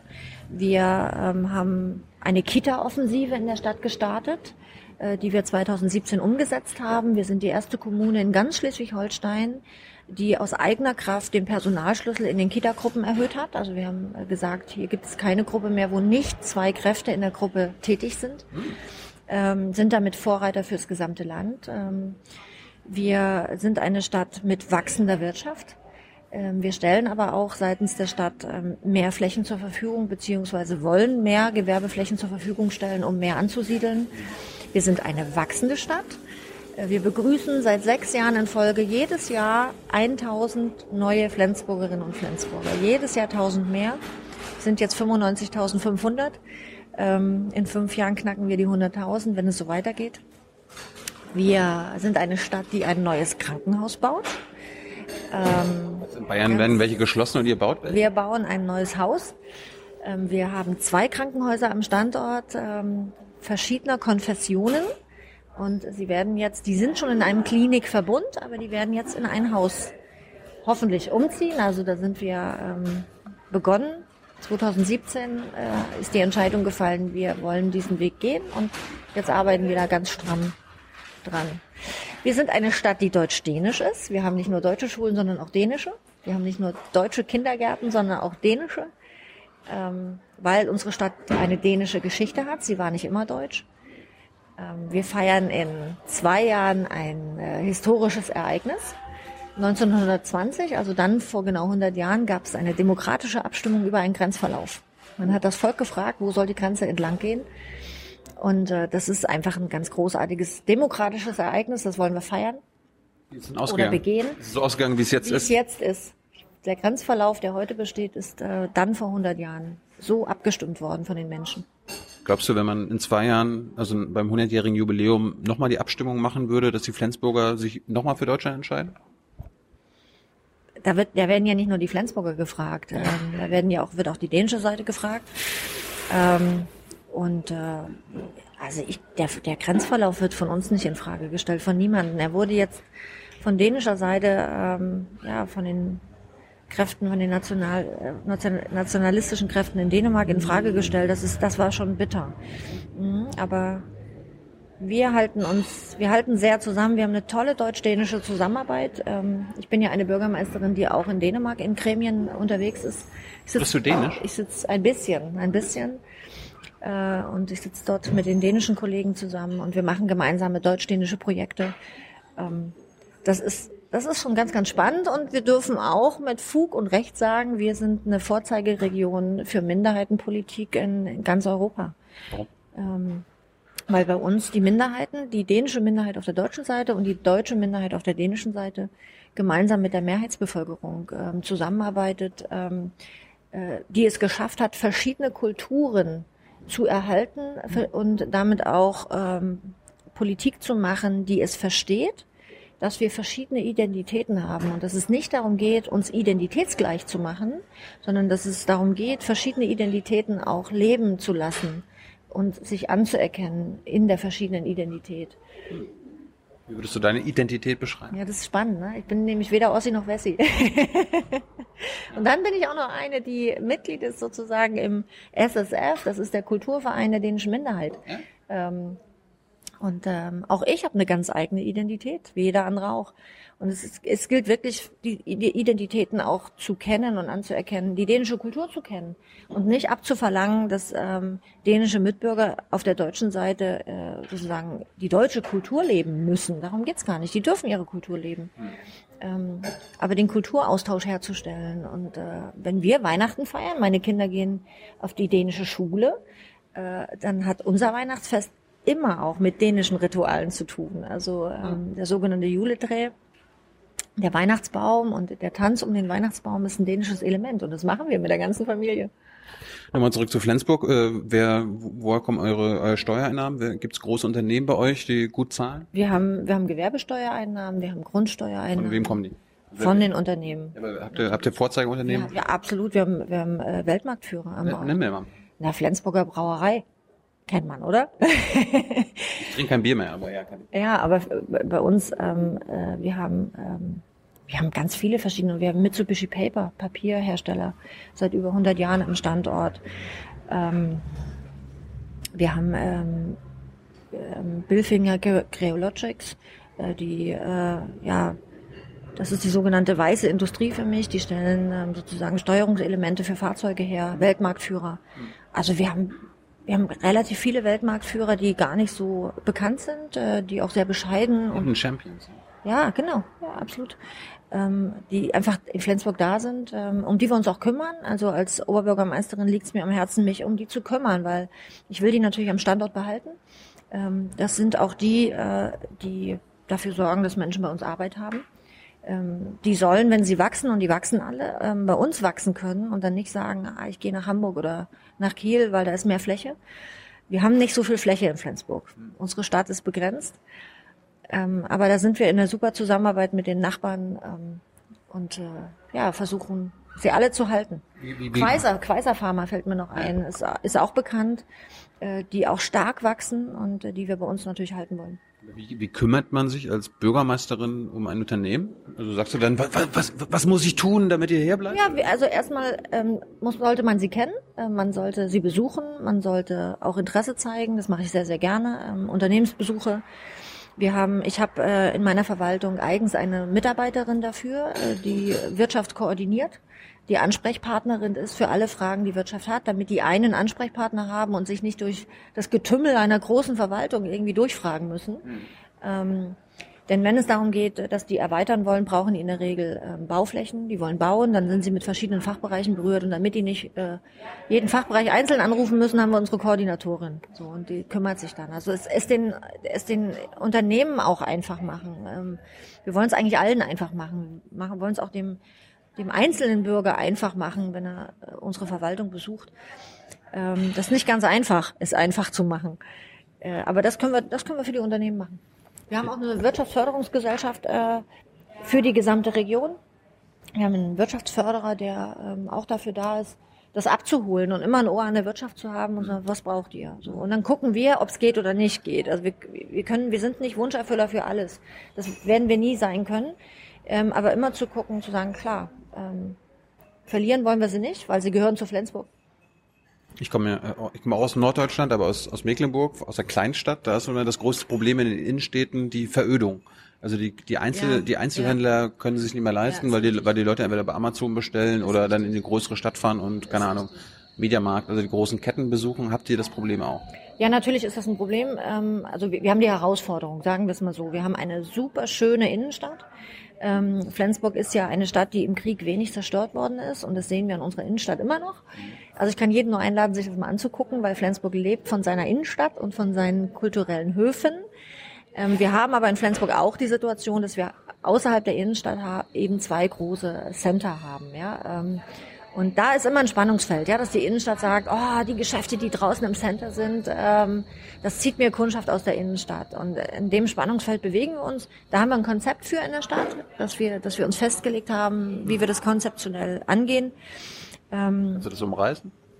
Ja, dass wir eben drei Punkte haben. Ne? Wir haben die zwei Center außerhalb der Innenstadt und die Innenstadt und wir wollen jetzt auch in diesem Jahr nochmal uns um die Innenstadt ähm, und, und ums Innenstadtmarketing kümmern, ähm, damit wir eben sozusagen äh, Verödung vorbeugen können. Die, die, es geht allen Innenstädten so, dass sie Umsatzverluste verzeichnen. Ähm, das ist in der ganzen Republik so und wir wollen einfach schauen, in Flensburg ist, die, ist der Abwärtstrend nicht ganz so krass. Also die, die Umsatzeinbußen, die wir haben, sind im Moment noch moderat, aber wir wollen einfach auch gegensteuern, ja, und äh, uns um unsere Innenstadt kümmern, weil ich halte es für einen Fehler, ähm, sie veröden zu lassen. Das, das halte ich für einen Fehler. Ich glaube, dass Innenstädte auch, auch ihren Charakter ändern müssen. Die können, äh, sollten viel mehr auch neben, neben dem Verkauf auch Eventcharakter bekommen. Die sollen Kultur anbieten können, Kunst anbieten können, äh, weil der Unterschied zu den Centern ist, sie sind immer unter offenem Himmel. Ja, im Center ist natürlich kostenloses Parken und die Menschen können rein. Ähm, aber der Vorteil der Innenstädte ist doch, dass sie eben öffentlich und frei sind und wir dort eben auch Kunst im öffentlichen Raum. Wäre so immer so mein Wunsch, mehr Kunst und Kultur in die Innenstädte. Ich glaube, dass dann Menschen auch bewusst ganz anders Innenstädte besuchen als die großen Center. Wenn jetzt Investoren kommen zu dir als Bürgermeisterin und sagen, wir wollen hier noch ein drittes Shopping-Center hinbauen, was sagst du da? Dann wird gerungen. Dann wird gerungen. Mit also jetzt jetzt nicht, nicht, nicht pauschal Nein gesagt. Na, es wird nicht pauschal Nein gesagt, aber auch nicht pauschal Ja. Weil, weil natürlich wird dann untersucht, äh, welche Effekte hat das für Flensburg. Ähm, in der Regel ist das verbunden mit Gutachten. Ja, wird ein Gutachten gemacht. Ähm, aber äh, wir haben schon die Innenstadt im Auge, definitiv.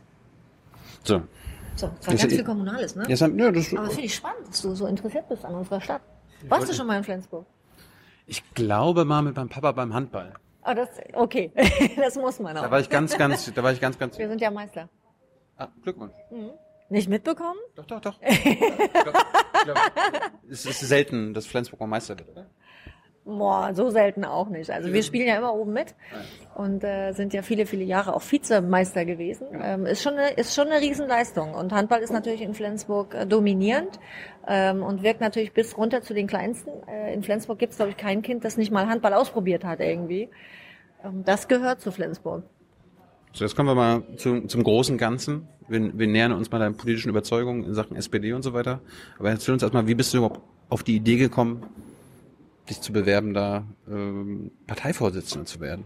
War, war das eine Bauchentscheidung? Hast du gesehen, so, ah, Martin Schulz tritt ab, da mache ich das?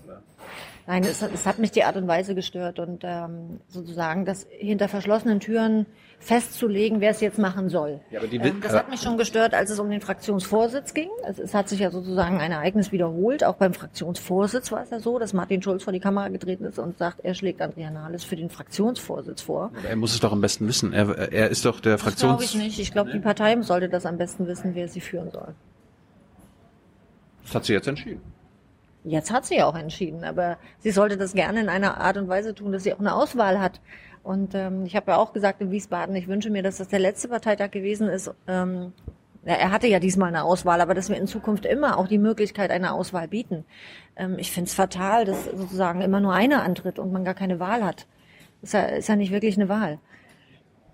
Bist du, bist du für die ähm, Basisdemokratie bei der SPD, also dass quasi alle Mitglieder entscheiden, wer die Vorsitzende wird oder der Vorsitzende. Doch, glaube ich schon. Ich glaube auch, dass das ähm, für die Partei ganz wichtig wäre. Zumindest eine Beteiligung. Ähm, ob es eine Beteiligung der einzelnen Mitglieder ist oder die Beteiligung der Ortsvereine, auch da kann man neue Formen denken. Ich fände es aber ganz, ganz wichtig, sozusagen diesen Transfer, weil ich, weil ich festgestellt habe, dass Ortsvereine durchaus anders denken ähm, als, als die Bundesebene. Da ist eine Diskrepanz im Denken und in der Formulierung dessen, was sie sich wünschen. Ähm, und das kann man aufheben, indem man die Ortsvereine beteiligt, auch an solchen Entscheidungen. Das geht. So, die, du hast das dann verkündet? Deine Entscheidung? Ich Was, beworben. Ja. Aber dass du dich bewirbst. Genau. Was ist dann passiert? Gab es da so einen Medienansturm? Ja, haben die haben dich Berliner ja. SPD angerufen und gesagt, bist, bist du bescheuert? Nein. Andrea soll das hier machen. Nein. Also es hat keiner angerufen und hat gesagt, bist du bescheuert? Keiner. Hat Ralf Stegner angerufen und gesagt, toll, dass du das machst? Na, er hat mich eingeladen in den Landesvorstand, äh, dass ich dort nochmal begründe, warum ich es tue. Das habe ich auch gemacht. Aber ähm, insgesamt, ähm, also mich hat überrascht, dass, dass es so wahnsinnig viel Zuspruch gab. Das hat mich ein bisschen überrascht. Ja, weil äh, ich wusste es ja nicht. Ich, ich wusste nur, ich sende jetzt diese Bewerbung ab, aber ich wusste ja nicht wirklich, was passiert. Es hätte genauso gut passieren können, dass tatsächlich am nächsten Tag alle sagen, bist du total bekloppt oder was ist los mit dir, ja. Aber es war ja, das Gegenteil war ja der Fall.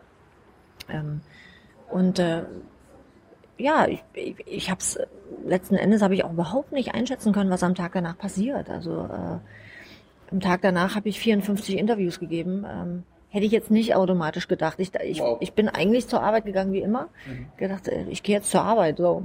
Ähm, aber dass es dann so losrollt. Ähm, aber es war ein Zeichen. Insofern ähm, habe ich mich sofort auch bestätigt gefühlt in diesem Schritt und ähm, habe ja konsequent bis zum Schluss auch genau gesagt, warum ich es mache. Und ähm, interessanter war für mich, dass ganz viele nicht geglaubt haben, dass ich das ernst meine. Auch Medien haben ja durchaus gefragt, wieso trittst du jetzt nicht zurück und was soll das? Und ich sage, wieso soll ich jetzt davon zurücktreten? Die Kandidatur ist ernst. Ähm, und äh, ich begehe bis zum Parteitag. Punkt. und dann ähm, haben wir es gestaltet. Also hast du, eine, hast du eine Strategie gehabt? Also äh, nachdem du deine Bewerbung. Meine Strategie äh, war meine Bewerbung.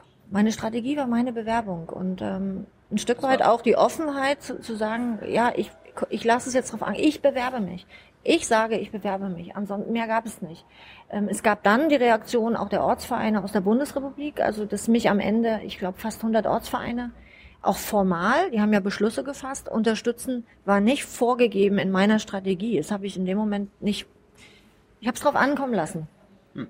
Ähm, und ich glaube, dass es auch legitim ist wenn man, wenn man sagt, ich habe Lust dazu und so kann es nicht weitergehen, ähm, ich habe eine Botschaft, ich habe was zu sagen, ist es legitim, aufzustehen und das zu tun. Das ist doch eine wahnsinnige Errungenschaft in unserer freiheitlichen Demokratie, diese, die, sich diese Freiheit zu nehmen. Ähm, und äh, diese Freiheit habe ich mir genommen. Und ich habe für mich geworben, für meine Ideen geworben und äh, es hat Spaß gemacht.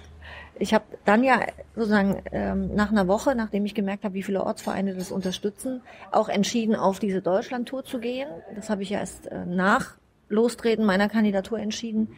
Dann haben wir es mit Hochdruck organisiert. Ähm, und es hat einfach auch unheimlich viel Spaß gemacht. Und alle, die, die mich im Team unterstützt haben, die haben auch hinterher, hat gesagt, sie hat noch nie so viel gelacht, obwohl das wahnsinnig anstrengend war, ähm, das alles nebenbei zu machen, auf Tour zu gehen. Ähm, wir hatten kein Budget. Also wir, wir haben ja kein Budget, äh, sondern äh, das meiste habe ich bezahlt.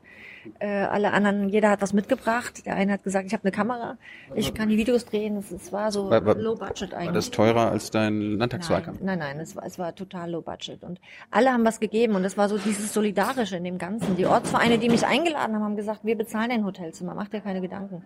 Weil viele haben, äh, es wollten Leute spenden. So, und wir hatten gar kein Spendenkonto. Ähm, äh, und ich habe dann gesagt, ich will euer Geld gar nicht. Ähm, wenn ihr selber kreativ werdet und selber etwas tut, ist mir mehr damit geholfen, als wenn ihr euer Geld bei mir abgebt. Mhm. Und das ist dann auch passiert. Und das, ähm, daran merkt man eben, dass äh, Gesellschaft auch anders funktionieren kann, ähm, indem jeder was mitbringt. Ähm, so kann Gesellschaft auch funktionieren. Hey Leute, nochmal der kurze Hinweis. Solche Interviews mit solchen Gästen gibt es nur bei Jung und Naiv. Und zwar nur durch eure finanzielle Unterstützung. Anders geht es hier nicht. Das geht per Überweisung oder PayPal. Sucht's euch aus. Danke schon mal vorab und jetzt geht's weiter. Die SPD-Spitze hat sich ja für Andrea Nahles äh, ausgesprochen. Wie sind die mit dir umgegangen? Haben sie auch mal gesagt, so, komm, komm doch mal nach Berlin, wir machen mal, wir machen mal eine Veranstaltung mit Andrea, dann könnt ihr mal ein Duell machen. Ich hätte es ja gern gehabt. Äh, ja. Ich habe ich hab ja darum geworben, zu sagen, wir, lass uns das machen, weil ich sehr darauf stehe, dass wir auch den Menschen transparent machen, was eigentlich in der SPD passiert. Also wir stehen bei unter 20 Prozent. Ähm, und ich glaube, dass auch die Vorbehalte, die es gibt, ähm, wir kranken ja an der nicht mehr vorhandenen Glaubwürdigkeit. Wir kranken nicht an fehlenden Ideen, sondern die Menschen glauben sie uns nicht mehr. Das ist ein Problem. Und die Kernfrage, die wir beantworten müssen, ist doch, wie stelle ich Glaubwürdigkeit wieder her? Und das kann ich, glaube ich, nur, indem man die Leute reingucken lässt in unseren Laden und sagt, hier, Transparenz. So erzeugen wir unsere Entscheidung. Ähm, Ähm, und wir beteiligen auch alle verbindlich. Wir machen keine Regionalkonferenzen nur, um, um, um Scheinbeteiligung herbeizuführen, sondern das, was die dort sagen, das setzen wir auch um und das zeigen wir euch. Also Glaubwürdigkeit kann ich, glaube ich, im Großen und Ganzen nur durch Transparenz wiederherstellen. Und äh, deswegen habe ich so transparent gemacht. Ähm, und äh, dann habe ich eben auch, weil ich festgestellt habe, okay, ich habe hier als Kandidatin einen schweren Stand offenbar. Ähm, auch, ich habe es ich hab's auch transparent gemacht. Und ähm, ja. Hast du dich versucht zu vernetzen mit den anderen, nennen sie mal Nahles-Gegnern in der, in der SPD? Gibt's da die, die No-GroKo-Leute, äh, Jusos, äh, Marco Bülos und so? Ja, Verbündete ja, ja, natürlich haben, äh, haben wir auch, ähm, oder habe ich auch versucht, mich zu vernetzen. Das, äh, klar, das gehört dazu. Das ist erfolgreich. Und äh, in Teilen schon. Also immerhin war es äh, bis 30, fast 30 Prozent erfolgreich. Also das, das habe ich auch vorher gemerkt. Also ähm, ich hätte jetzt nicht gedacht, dass ich mit so viel äh, Zustimmung aus dem Parteitag gehe. Da hatte ich jetzt ehrlich gesagt eher tief gestapelt, aber ähm, das, das war so dessen, das auch, was wir gespürt hatten, glaube ich, am Ende. Hm? Warum, warum hast du dich mit den mit Kevin Kühner zum Beispiel nicht zusammengetan? Der hat ja bei mir erzählt vor ein paar Wochen, äh, dass er gar nicht mit dir geredet hat, weil du ja irgendwas an die Bildzeitung gelegt hast. Warum, warum hast du das gemacht? Also erstmal habe ich ähm, mehrfach versucht, Kevin Kühner zu kontaktieren und ähm, er hatte aber offenbar entschieden, dass er nicht zu wollen. Das ist in Ordnung. Ähm, aber ich hätte gerne mit ihm vorher gesprochen. Ähm, das ist seine Entscheidung. Das ist seine Entscheidung. Ich will da, ich sag mal, es ist, ist ein bisschen vergossene Milch jetzt auch, da jetzt nochmal rückwärtsgewandt drauf zu gucken. Aber, aber ich hätte es mir aber gewünscht. Aber stimmt das, stimmt das, dass du eine SMS von Angela, äh, von Andrea Nahles äh, geleakt hast an die Bildzeitung? Hat Nein. Kevin ja gesagt. Ja, das Darum wollte er nicht mit dir reden. Darum, darum war das für ihn genau, ein No-Go. Wenn er mich gefragt hätte, hätte ich ihm gesagt, wie es wirklich gewesen ist. Die SMS habe ich nicht rausgegeben. Ähm, ich habe aber sehr wohl Auskunft gegeben aber eine SMS habe ich nicht rausgegeben. Und äh, das ist halt der, der, der, Unterschied musst du mal unseren Zuschauern erklären. Nein, wenn man von Journalisten etwas gefragt wird, kann man mündlich Auskunft geben. Das ist das eine. Ähm, eine SMS quasi als SMS-Text original rauszugeben, das habe ich nicht gemacht. Und ähm, ansonsten, wie gesagt, das gehört zur Transparenz dazu, ähm, dass ich, wenn Journalisten fragen, auch sage, ja, so ist es gewesen. Ich habe Andrea gefragt, ob sie mit mir eine Veranstaltung macht. Sie hat Nein gesagt und ähm, ich frage mich eigentlich auch, was Schlimmes daran ist, das äh, zu sagen. Macht ja nichts. Hatte, also hatte, ist Kevins Grundlage, ein Nein, dir ein Nein zu geben, ja weggefallen. Ich glaube, er findet es jetzt mal unabhängig davon, wie ich Auskunft gegeben habe, offenbar nicht gut. Ähm, das ist auch, auch das ist legitim. Der Punkt ist, glaube ich, ein ganz anderer ähm, auch wenn, wenn er etwas nicht gut findet. Ja, er kann ja auch ganz andere Punkte an mir nicht gut finden. Ähm, das, das ist in Ordnung für mich. Äh, das Gespräch hat ja nie stattgefunden. Also ich frage mich natürlich heute noch, warum man nicht mit mir mal an einem Tisch gesessen hat, um sich mal auszutauschen. Dann kann er immer noch gehen und sagen, das finde ich alles total doof, was du machst und äh, deine Position unterschreibe ich nicht. Aber das Gespräch hatte ja nicht mal stattgefunden. Also sozusagen nicht mal gesprächsbereit zu sein, ist auch eine Aussage. Ich hätte, ich hätte es gern geführt und, aber auch das akzeptiere ich. Dann hast du ja äh, vom Parteitag darum gerungen, dass du irgendwie äh, genauso viel Redezeit bekommst wie Andrea Nahles. Warum? Naja, es, es war ja so, dass ähm, ich gefragt wurde, oder man hatte die Idee, zehn Minuten zu geben. Das fand ich echt wenig. Ähm, Beide, oder was? Na, jeder zehn Minuten. Das waren die, waren zehn Minuten. Ich sag, zehn Minuten für eine Vorstellung ist echt wenig. So, das kann nicht euer Ernst sein. Und ich hatte ja bis dahin sowieso das Gefühl, dass ähm, auch, auch dieser Kandidatur so gar kein Raum gegeben wurde. Es gab überhaupt gar nichts. Es gab seitens der Parteiführung ja auch gar keine Idee, wie gehe ich jetzt mit mehreren Kandidaten um. Also die Parteiführung hätte ja auch sagen können, kommt, wir bieten euch eine Plattform. Wir machen eine zentrale Veranstaltung in Berlin und da sitzen beide Kandidaten und dann laden wir die Partei ein und dann gibt's mal so, eine, so eine gibt's mal eine, eine Veranstaltung. So kenne ich das. Und es hat ja es hat ja gar nichts davon stattgefunden. Und ähm, Es war schon berechtigt. Und dann hatte ich ja auch gebeten, ähm, darf ich mich, ich würde mich dem Parteivorstand gerne mal vorstellen, ja, und kriegte dann äh, die Möglichkeit, das einen Abend vorher zu machen. Ich so, oh nee, ich hätte es gern viel früher gemacht, also Wochen vorher, nicht einen Abend vorher. Also all das zeugte einfach davon, dass das einfach gar nicht vorgesehen war, jetzt mit mehreren Kandidaten diesen Parteitag zu bestreiten, was ich extrem schade fand. Ich, ich glaube, die Partei hätte dort zeigen können, dass sie sich öffnet dass sie viel souveräner mit Kandidaturen umgeht. Und ähm, ja, und dann war so für mich tatsächlich so dieser, dieser letzte Schritt dann auch noch so, ja, wir geben euch zehn Minuten, ja, meine Güte. Das war so das letzte Zeichen von, wir geben dem keinen Raum, ja. Ähm, normalerweise ist es so, dass in Parteien, wenn es Kandidaturen gibt, äh, eigentlich die Redezeit unbegrenzt ist. Das ist auch kein Risiko, weil keiner redet stundenlang. Tut er sich ja selber keinen Gefallen mit. Ähm, und das zu begrenzen auf zehn Minuten fand ich schon eine Ansage. Und deswegen habe ich gesagt, finde ich nicht gut. So und ähm, das habe ich ziemlich deutlich gemacht und dann kam halt ähm, der Vorschlag aus dem Parteivorstand, ja okay, dann 30. Ich sag okay, 30 Minuten ist in Ordnung. Aber das war schon auch äh, durch, durch unsere, ich glaube durchaus durch unsere Ansage, ja, zu sagen, also 10 Minuten geht echt nicht. Im Vorfeld der Wahl war Andrea Nahles ja auch überall in den Medien zu finden und da, wo, darüber wurde berichtet. Wurdest du eigentlich mal eingeladen in die großen Talkshows und so, damit, damit mal gesagt wird, hier, wir stellen dich mal vor? Nee, eine Einladung gab's nicht. Echt? Nee. Nie, nicht mal heute Journal oder Tagesthemen oder sowas? Doch, die schon, aber die Talkshow meinst du ja eher ja, andere also Formate, Anne Will. Ne? Nee, gab's, gab's keine Einladung. Auch erstaunlich. Ja, kann sein. Was ich auch erstaunlich fand, du hast, dann hast du 30 Minuten bekommen, aber hast nur 16 Minuten 16 gemacht. geredet. Wie, wie, wie kann das Ganz dann passieren? Ganz selbstkritisch Hast du zu schnell geredet oder hast du den Zettel nee, verloren? Nee, ich, ich, ich glaube, ich habe es, ähm, so ist der Mensch. Ähm, ich glaube, ich habe es da an der Stelle sicherlich selber ein bisschen unterschätzt. Also ich hätte da mehr, mehr reingeben können in, in die Rede. Beim nächsten Mal würde ich das auch tun. Ähm, ganz klar. Ja, passiert. So sind Menschen. Warum hast du Andrea Nahles nicht, also ich will nicht sagen angegriffen, aber warum hast du nicht äh, besser aufgezeigt, ähm, was der Unterschied zwischen euch ist? Ja, hätte ich machen sollen. Hätte ich machen sollen. Dann hast du gesagt, äh, du bittest Führungskompetenz. Hatte, äh, war das so ein bisschen, die hat Andrea nicht?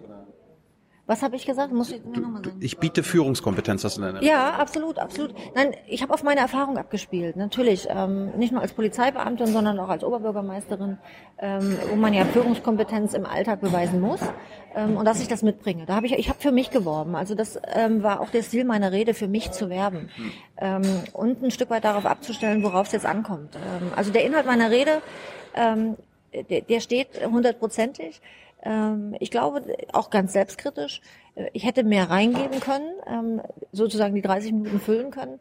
Äh, vielleicht wäre es dann knapper geworden. Hast du sie selber, hast du sie selber geschrieben? Ja, habe ich. Ein Tag vorher oder wie war das? Na, das entwickelt sich. Das entwickelt sich so Tage vorher. Also ähm, es ist schon so, dass wenn ich wenn ich Reden selber schreibe, dann äh, versuche ich sie immer so aktuell wie möglich zu halten und auch ein bisschen zu gucken, ähm, was haben wir in den letzten Tagen erlebt, das irgendwie mit einzubinden, aktuelle Themen mit einzubinden. Am Ende habe ich mich sozusagen für die Rahmenbedingungen entschieden, um, um die es mir ging. Da stehe ich auch zu. Und ähm, ja, insofern ist noch Lust nach oben. Beim nächsten Mal äh, nutze ich es aus. Ich fand da noch eine schöne, eine schöne ähm, Formulierung. Du hast gesagt, äh, wir müssen aus der Zahlensklaverei befreit werden. Was hast du damit gemeint? Ja, dass wir tatsächlich ähm, mehr darauf gucken müssen, ähm, was braucht unsere Gesellschaft. Und die braucht jetzt tatsächlich nochmal eine Besinnung auf Werte, eine Besinnung auf Regeln. Ähm, und wir dürfen uns sozusagen in, in, in, in, in dem Entwurf von Konzepten nicht von den Zahlen beschränken lassen. Das finde ich fatal. Ich finde es fatal und ich will das an einem Beispiel festmachen. Migrationspolitik wird dadurch erschlagen, indem gesagt wird, das hält unser Sozialstaat nicht aus. Warum reformieren wir ihn dann nicht? Warum legen wir nicht den Maßstab an, ähm, sozusagen den, den Menschlichkeitsmaßstab an und reformieren unseren Sozialstaat so, äh, dass wir es auch finanzieren können, das was wir brauchen. Die Menschen sind ja da. Und ähm, die Menschen waren übrigens vor 2015 schon da. Also wenn ein Land Erfahrung hat äh, mit Migration, dann ist es doch Deutschland. Ähm, wir, wir haben kein nur, Einwanderungsland, Simon. Wir haben nur viel, viel mehr Menschen, ähm, als wir vorher hatten, äh, jetzt bei uns äh, zu Gast. Ähm, aber wir, wir schränken uns ein, indem wir die, die, den Sozialstaat so lassen wollen, wie er ist, ja, obwohl wir eigentlich eine Reform dessen bräuchten. Und das ist ein Stück weit damit gemeint, aus dieser Zahlensklaverei auch sich zu befreien, ja, also auch mal wieder frei zu sein in den Köpfen und zu sagen, es geht auch anders. Äh, ich muss bereit sein, es anders zu denken. Und natürlich muss ich dann bereit sein, auch mal neue Ziele zu formulieren. Und dann müssen natürlich Wege formuliert werden. Ja, die Ziele kommen ja auch nicht, indem ich Schnipp mache und alles ist anders. Äh, es braucht immer eine Transformation. Es braucht immer, die Menschen müssen mitgenommen werden. Ähm, Dinge brauchen ihre Zeit. Ja, wie mein Vater so schön sagt, die Wiedervereinigung dauert Jahrzehnte.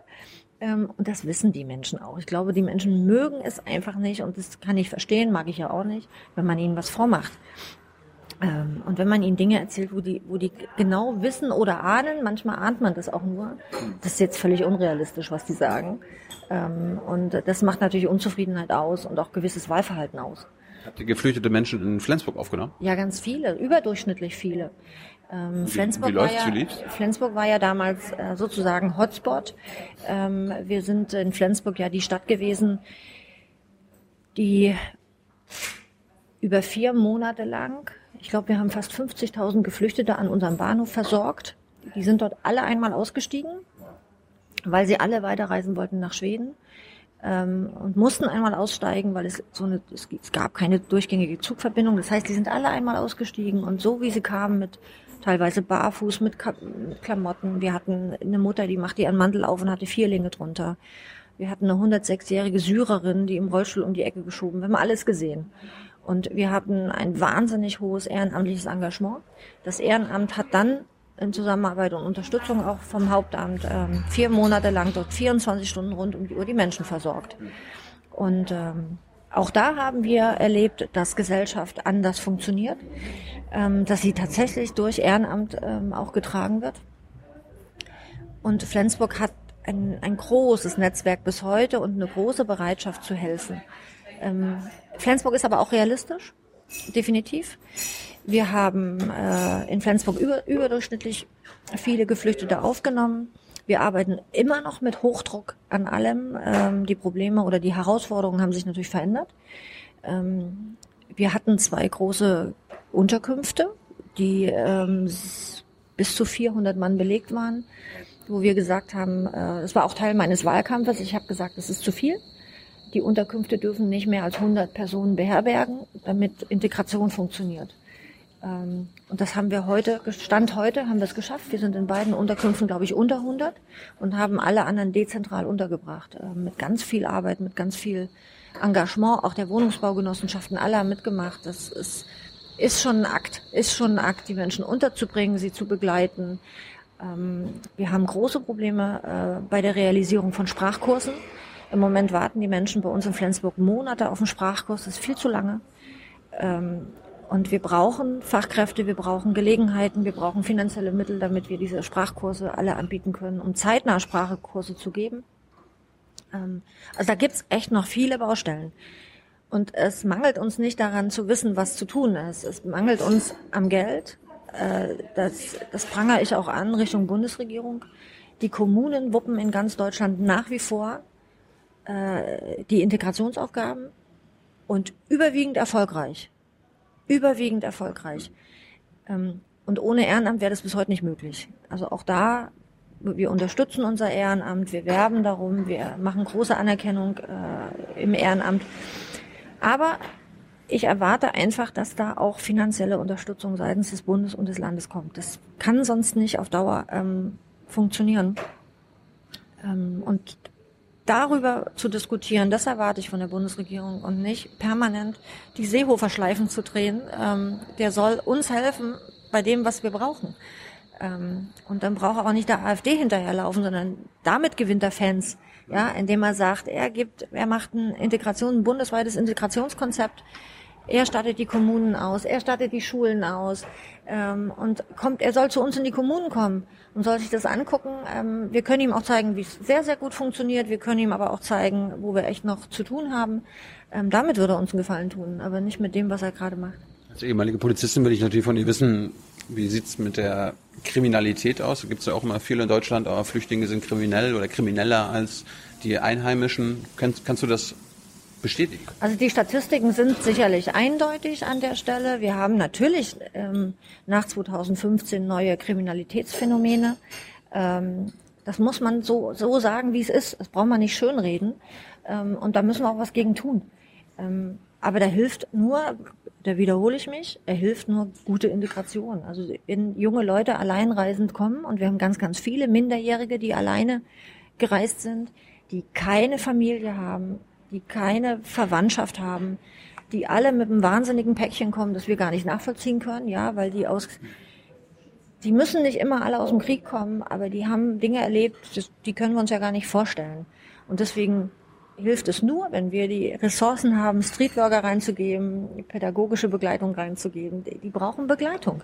Ja, die werden nicht von alleine ihren Weg finden können. Das ist einfach nur normal. Und ähm, kannst du dir erklären, warum manche kriminell werden? Ja, wenn Menschen, wenn Menschen sich alleine fühlen, wenn sie in die Vereinsamung gehen, wenn sie sich isoliert fühlen, ähm, dann sind das Gründe, kriminell zu werden. Auch das, auch da gibt's äh, übrigens, da leiden wir in Deutschland nicht an Wissensdefizit. Da gibt's Studien drüber, wie Kriminalität entsteht. Ähm, das endlich mal anzuerkennen und genau da reinzugehen und zu sagen, und deshalb ähm, geben wir da und da mehr Ressourcen rein. Das erwarte ich. Wie definierst du denn die, die Flüchtlingsfrage für dich selbst? Also ist das so eine, also so eine soziale Integrationsfrage? Also wie können wir die Menschen, die jetzt hier leben, ob nun vorübergehend oder für immer äh, integrieren? Oder ist das so ein, wir müssen an unsere Kultur, an unsere kulturelle Identität denken? Ja, da komme ich ja wieder mit unserer Erfahrung auch. Ähm, die bringen ihre eigene Kultur mit. Die bringen auch in Teilen ihre eigene Religion mit. Wir haben ein Grundgesetz, das ist eindeutig. Und äh, ich finde, wir sollten einfach nur auf unser Grundgesetz hören. Ähm, und das Grundgesetz beantwortet jetzt nicht meine Frage. Nee, das Grundgesetz gebietet Glaubensfreiheit, kulturelle Freiheit und ähm, deswegen erwarte ich sozusagen von beiden Seiten, also von Menschen, die nicht die deutsche Kultur mitbringen und leben wollen, dass sie aber die deutsche Kultur kennenlernen und verstehen, genauso wie wir deren Kultur kennenlernen und verstehen sollten. Und das Verständnis ist es, was uns dann zusammenbringt. Ähm, uns hält nicht zusammen, dass alle die deutsche Kultur leben und Currywurst essen. Uns hält zusammen, dass wir Verständnis füreinander entwickeln, weil wir unterschiedlich sind. Ähm, und ein Syrer mit syrischen Wurzeln wird immer syrische Wurzeln haben. Ähm, und wenn ein Syrer sich entscheidet, dass er aber die deutsche Kultur leben will, dann soll er das tun. Wenn aber ein Syrer entscheidet, dass er für sich die syrische Kultur in Deutschland leben will, dann darf er das auch. Ähm, aber er muss natürlich im Großen und Ganzen Integration hat auch damit zu tun, Regeln einzuhalten, Regeln anzuerkennen. Das heißt aber nicht automatisch, dass alle die deutsche Kultur leben müssen. Ähm, und damit haben wir eben gute Erfahrung, weil wir in Flensburg immer schon äh, die dänische Kultur und die deutsche Kultur, die miteinander lebt, ja. Und da ist eben auch nicht die dänische Kultur, die die deutsche Kultur angenommen hat, sondern das geht. Ähm, und so geht es auch mit anderen Kulturen. In unserer Stadt leben Menschen aus mehr als 130 Nationen. Und äh, sie haben alle eine andere kulturelle Vergangenheit. Ähm, und die leben sehr erfolgreich und bunt miteinander zusammen. Wir haben aber auch Elemente, die das fördern. Ja, wir haben einen großen Tisch Integration, einen runden Tisch Integration. Da kommen alle zusammen, ganz regelmäßig. Austausch, Austausch, Austausch, Verständnis füreinander zu entwickeln und äh, auch zu lernen, neugierig zu sein, auch mal auf, auf die Syrer zuzugehen und zu fragen, erzähl doch mal, wie war das bei euch? Ist hochinteressant.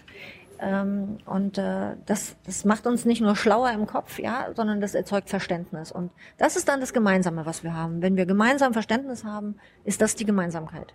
Hast du irgendwelche Illusionen in Sachen Integration, die du jetzt nicht magst? Illusionen, ähm, die Wo du gedacht hast, ach, das, äh, das kriegen wir mit Integration hin und es hat aber irgendwie nicht geklappt.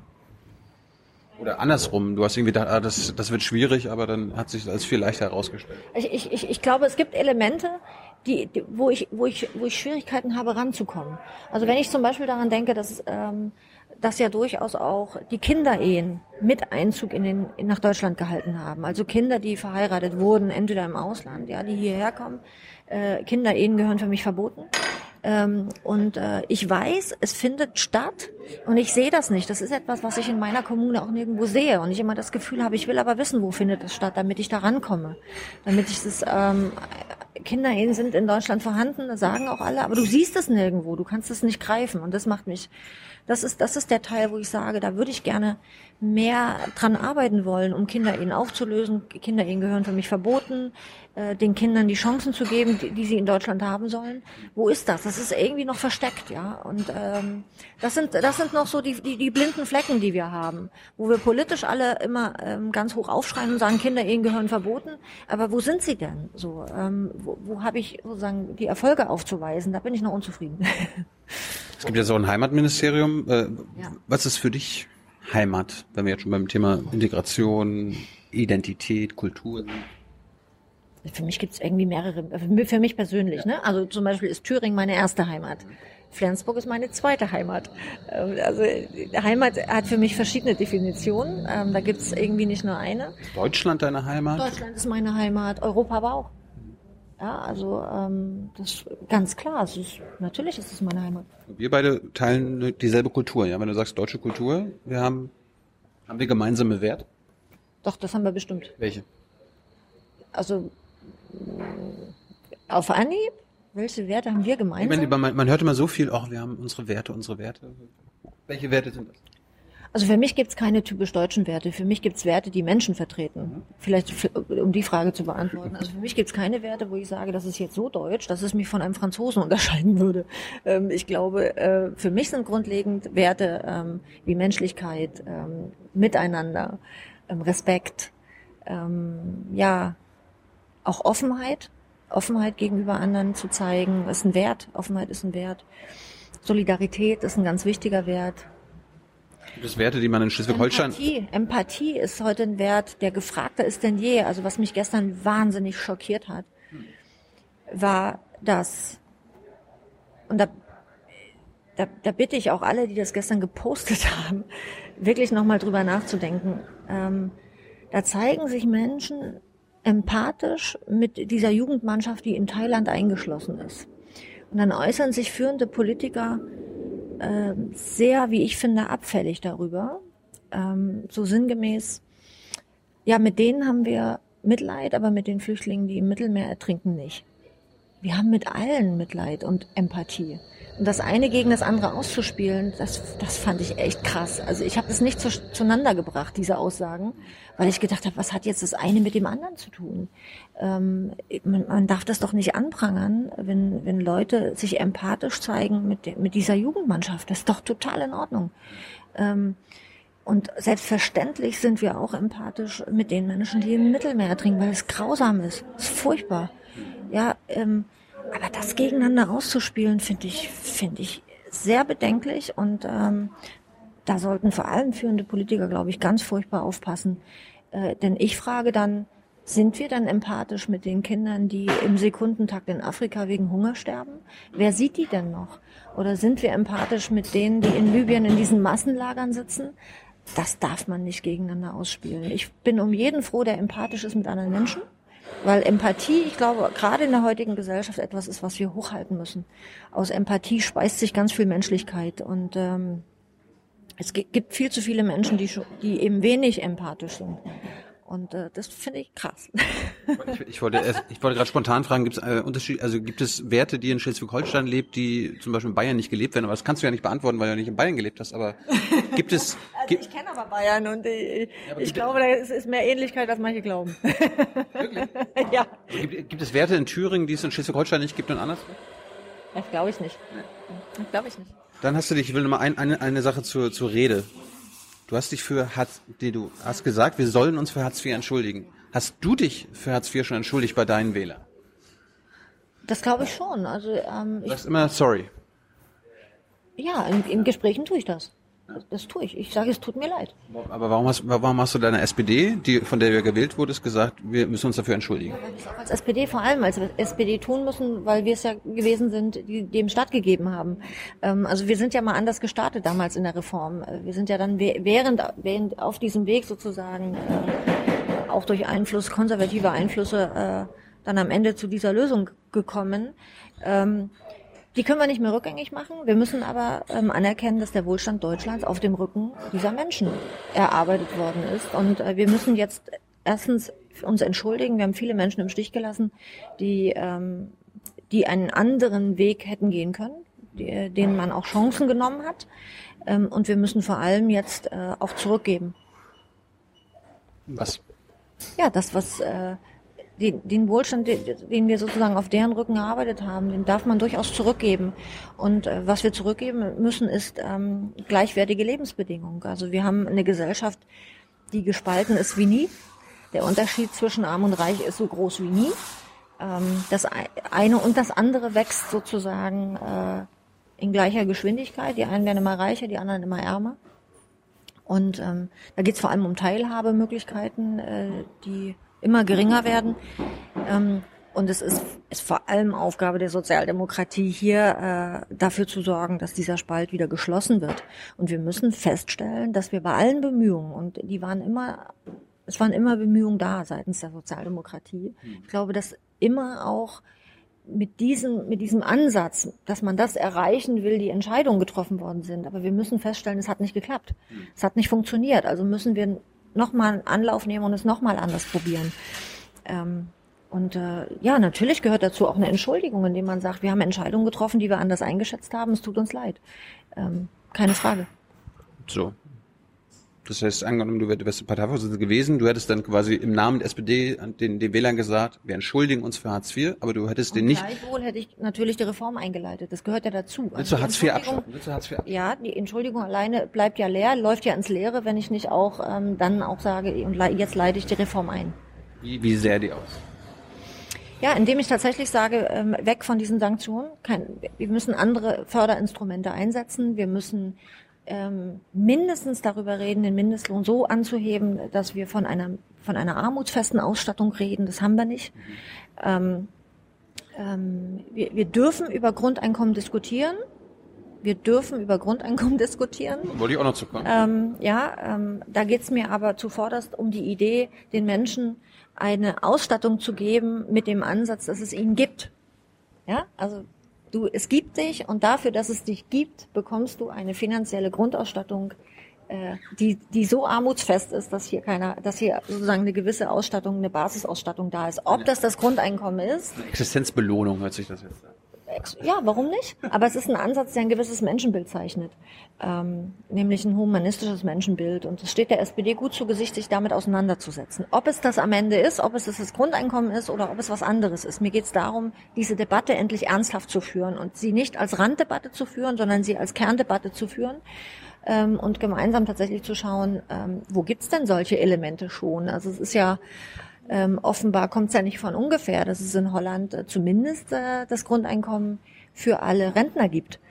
Ähm, und äh, Holland ist äh, damit offenbar ganz gut gefahren. Ähm, Grundeinkommen ist nicht gleich Grundeinkommen. Grundeinkommen hat was mit einem Kulturwandel zu tun. Deswegen darf man das nicht von oben verordnen. Das muss man gemeinsam erarbeiten. Und Grundeinkommen hat für mich nur dann einen Sinn, wenn ich tatsächlich das, äh, das Menschenbild, das humanistische Menschenbild als Maßstab anlege. Ähm, das muss dann auch Einfluss nehmen auf alle andere Politik, die ich habe, auch auf meine Bildungspolitik. Ähm, ich kann das nicht als solitär betrachten, das Grundeinkommen, aber ich möchte gern, dass wir die Debatte ernsthaft führen im Kern und sie eben nicht so als Randerscheinungsdebatte, lass die mal diskutieren, so nach dem Motto, und wir machen es eben doch anders. Das fände ich schade. Ja, David Precht war vor ein paar Folgen zu Gast. Der hat ja auch nochmal sich dezidiert eingesetzt dafür, hat gesagt 1500 Euro jeden Monat äh, für jeden Bürger ab 18 oder ab 21. Ähm, und er sagt ja auch, wir müssen das machen, weil die Arbeit weg, wegfällt. Also durch die Digitalisierung, äh, die Vollbeschäftigung ist ein Mythos, äh, den werden wir nie wieder erleben. Es werden jeder Beruf, der quasi äh, automatisiert werden kann, wird irgendwann automasi- automatisiert werden und wir müssen den Leuten halt sagen, nicht Hartz IV ist euer Schicksal, sondern ihr habt hier ein frei gewähltes Leben und ihr könnt mit dem Geld machen, was ihr wollt. Das bedeutet dann aber auch, dass manche dann sagen, gut, bleibe ich ganz zu Hause.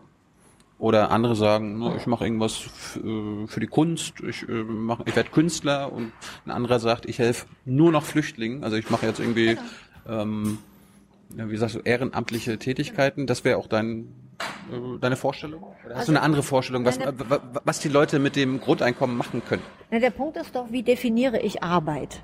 Ja. So, wie definiere ich Arbeit? Die Erwerbsarbeit, über die wir, die wir immer als, als die Arbeit bezeichnen, Äh, das ist, das ist enorm im Wandel. Das ist jetzt schon im Wandel. Da brauchen wir nicht mehr drauf warten. Ähm, und dass wir Arbeit auch politisch anders definieren und anerkennen, dass auch Ehrenamt Arbeit ist. Kindererziehung. Kindererziehung ist Arbeit. Familienpflege ist Arbeit. Das als Arbeit zu definieren und zu sagen, und deshalb hat ein Grundeinkommen auch eine Begründung, weil die Menschen arbeiten. Die arbeiten zu Hause in ihrer Familie, die arbeiten an der Gesellschaft. Ähm, ja, die können aber auch in einem Unternehmen stehen, am Fließband stehen, die können aber auch ähm, Konzepte erzeugen. Das ist alles Arbeit. Und deswegen hat die Politik vor allem die Aufgabe, diesen Arbeitsbegriff neu zu definieren. Ähm, und da wünsche ich mir eben auch mal einen Ansatz, äh, das zu tun und dann in der Folge zu definieren, okay, wenn das alles Arbeit ist, wie entlohne ich das? Und nochmal, das kann ein Grundeinkommen sein. Ähm, und ich, ich finde, da wird eben dann auch der, die, die verschiedenen Blickwinkel klar. Das eine ist, wir wollen Armut vermeiden. Das andere ist, wir wollen Arbeit definieren, Arbeit der Zukunft. Ähm, und äh, weil sich eben die Formen ändern. Ganz klar, weil sich die Formen ändern. Und wie schaffe ich es, vor allem auch etwas als Arbeit zu definieren, was dann diesen diesen menschlichen ähm, Charakter hat. Ja, also Ehrenamtsarbeit ist ja auch immer Arbeit an der Gemeinschaft und für die Gemeinschaft, ja. Ähm, weil ich dann Vereinzelung äh, äh, auch vermeide. Ja. Dieses Isolieren, dass die Menschen vereinzeln, ist doch fatal. Ähm, und nur wenn sie wenn sie in Gemeinschaft leben, ähm, ist auch Frieden. Und das ist ja das große Ziel. Wir wollen ja Frieden. Wie erzeuge ich Frieden, indem sich Menschen verstehen? Menschen können sich aber nur verstehen, wenn sie zusammenkommen, wenn sie zusammen was tun, mhm. wenn sie beschäftigt sind, wenn sie einen Inhalt haben. Ähm, auch in einem System eines Grundeinkommens muss ich natürlich Auffangelemente haben. Auch da kann es mir passieren, dass mir Menschen hinten runterfallen. Und dann muss ich Instrumente haben, auch die aufzufangen. Ähm, das ist, das ist auch nicht, das ist, es macht nicht sofort eine glückselige Gesellschaft. Es bleibt immer noch die Arbeit, an alle zu denken, mitzunehmen, alle zu sehen. Aber es ist eine wahnsinnig tolle Chance, äh, diesen Armutsreichtumsunterschied aufzuheben. Du wirst auf jeden Fall ein dickes Brett bohren müssen bei, dir, bei, bei der SPD. Ich war letztens bei den ja äh, eingeladen bei der bei den SPD Linken. Äh, die haben mich eingeladen. Da habe ich auch gesagt, denk doch mal drüber nach über das Grundeinkommen. Die sind fast ausgetickt. Ich weiß, ich weiß. Also ich ich bewege das Thema schon viele Jahre, bestimmt jetzt, also solange ich in der SPD bin. Mhm. Und ähm, immer noch, immer noch, immer noch. Also mich hat auch noch keiner vom Gegenteil überzeugen können. Das fände ich ja auch mal ganz spannend, wenn einer sagt, gute Idee, aber ich habe eine bessere. Äh, ich ich habe Lust auf solche Diskussionen, weil dann ringen wir schon um die besten Ideen. So bleiben, wie es ist, kann es nicht. Das wissen auch alle. Äh, ich behaupte sogar, das wissen alle führenden Politiker. Gibt es eine, eine politische Überzeugung, die du in den letzten Jahren geändert hast, wo du sagst, da bin ich gesprungen? Das damals so gesehen, aber jetzt sehe ich das so. Ich, ich glaube sogar, dass ich, ähm, dass ich in jungen Jahren konservativer war als jetzt. Das ist ja, ähm. normalerweise soll es ja immer andersrum sein. ja, weiß ich nicht, ob es so sein soll. es gibt, ich glaube, es gibt da keine Vorgaben, aber äh, doch, das glaube ich schon. Wo, wo, wo, welchen Punkten warst du konservativ? Ich glaube tatsächlich, dass ich ziemlich konservativ war, auch in, in meiner Art des Familienbildes. Und ähm, dass ich selber auch ähm, durch mein Erleben festgestellt habe, dass es so eine wahnsinnige Errungenschaft ist in Deutschland, dass wir Frauen uns so verwirklichen können. Da kommen wir ja nur auch aus einer anderen Geschichte und einer anderen Rollenverteilung und äh, dass wir diese Errungenschaft auch hochhalten müssen. Ähm, ja, und äh, Du warst jetzt nicht gegen die Ehe für alle, oder? War für die Ehe für alle. Das hörte sich gerade so an. Also ja, nein, nein, nein, nein, nein, das nicht. Ähm, äh, und ähm, diese, diese Errungenschaften müssen wir wieder weiter nach vorne schieben. Ähm, durchaus progressive Politik machen, fortschrittliche Politik machen, ähm, uns Menschen sehen ähm, und äh, den Begriff Freiheit müssen wir, glaube ich, nochmal neu unter die Lupe nehmen, äh, um auch Freiheit zu halten. Also liberale Politik zu machen ist nichts Schlimmes. Die Freiheit, die Frage ist, wie definiere ich Freiheit ähm, und äh, vor allem unter dem sozialen Aspekt. In der SPD ist ja jetzt wieder das neue Modewort Kapitalismuskritik und Neoliberalismus wird jetzt immer gesagt. Gemacht wird dann das Gegenteil oft noch. Ist das auch wieder dieser Punkt mit der Glaubwürdigkeit, den du ansprichst? Natürlich. Bist du anti-neoliberal? also das bin ich definitiv, aber das ist ja nicht die Antwort auf die Fragen. Die Frage ist ja nicht, was kritisierst du, die Frage ist, was schlägst du vor? Zu welcher so, zu kommen. Ja, und, äh, und das ist ja auch das, wo wir, wo wir nicht stehen bleiben dürfen. Wir dürfen ja nicht in Kritiken stehen bleiben. Wir müssen immer auch sagen, wie könnte es denn gehen? So, und auch da anzuerkennen, da gibt's kein Schwarz oder Weiß, da gibt's keine Mehrheitsmeinung, da gibt's Meinungen. Und gemeinsam zu gestalten, das ist doch das, was auch die Menschen wieder mitnimmt. Ähm, und äh, Vorschläge machen, Vorschläge machen, Träume haben. Es ist nicht verboten, Träume zu haben. Du, du sagst ja gerade progressiv denken, wo du sagst Agenda entweder abschaffen oder äh, reparieren. In welchen anderen Punkten bist du denn progressiv? Wo, wo, wo müsste die SPD sich bewegen? Wir müssen uns in der Bildungspolitik bewegen. Ich glaube auch, dass die Zeit reif ist, zu hinterfragen, ob es noch richtig ist, 16 Mal verschiedene Bildungspolitik in Deutschland zu machen. Die Zeit ist reif. Ähm, die Zeit ist reif zu hinterfragen, ob die Formen, wie in Schule unterrichtet wird, noch richtig ist. Ähm, Grundschule vier Jahre halte ich für überholt. Ähm, wir müssen den Kindern mehr Raum geben, ähm, sich zu entwickeln. Auch da, glaube ich, haben wir genug Wissen, dass wir eigentlich wissen, wie es gehen kann. Äh, wir haben ein Umsetzungsdefizit in Deutschland. Ähm, wir sind ähm, oft nicht mehr mutig genug, überhaupt noch Visionen zu haben. Ähm, dabei brauchen wir die mehr denn je. Wir brauchen positive Vorstellungen von der Zukunft. Ähm, wir brauchen nicht das ständige Daherbeten, was alles schlecht ist. Das macht uns depressiv. Wir brauchen Ziele, wo wir sagen, jawohl, das kann es werden, das könnte werden. Ähm, da habe ich Lust drauf, dahin will ich gehen. Diese Formulierung bauen wir. Wohin wollen wir denn? Also gib mal ein Beispiel. Welche, welche also Ziele ich möchte, ich möchte, ich möchte tatsächlich auch den Begriff offene Gesellschaft mit den Menschen wieder be bewegen können, ohne dass die gleich damit nur offene Grenzen äh, definieren. Eine offene Gesellschaft ist, dass ich Vielfalt leben kann. Ähm, jetzt die Menschen hier friedlich in dieser Vielfalt leben können. Ähm, dass ich ihnen Kulturräume biete, viel mehr Kultur.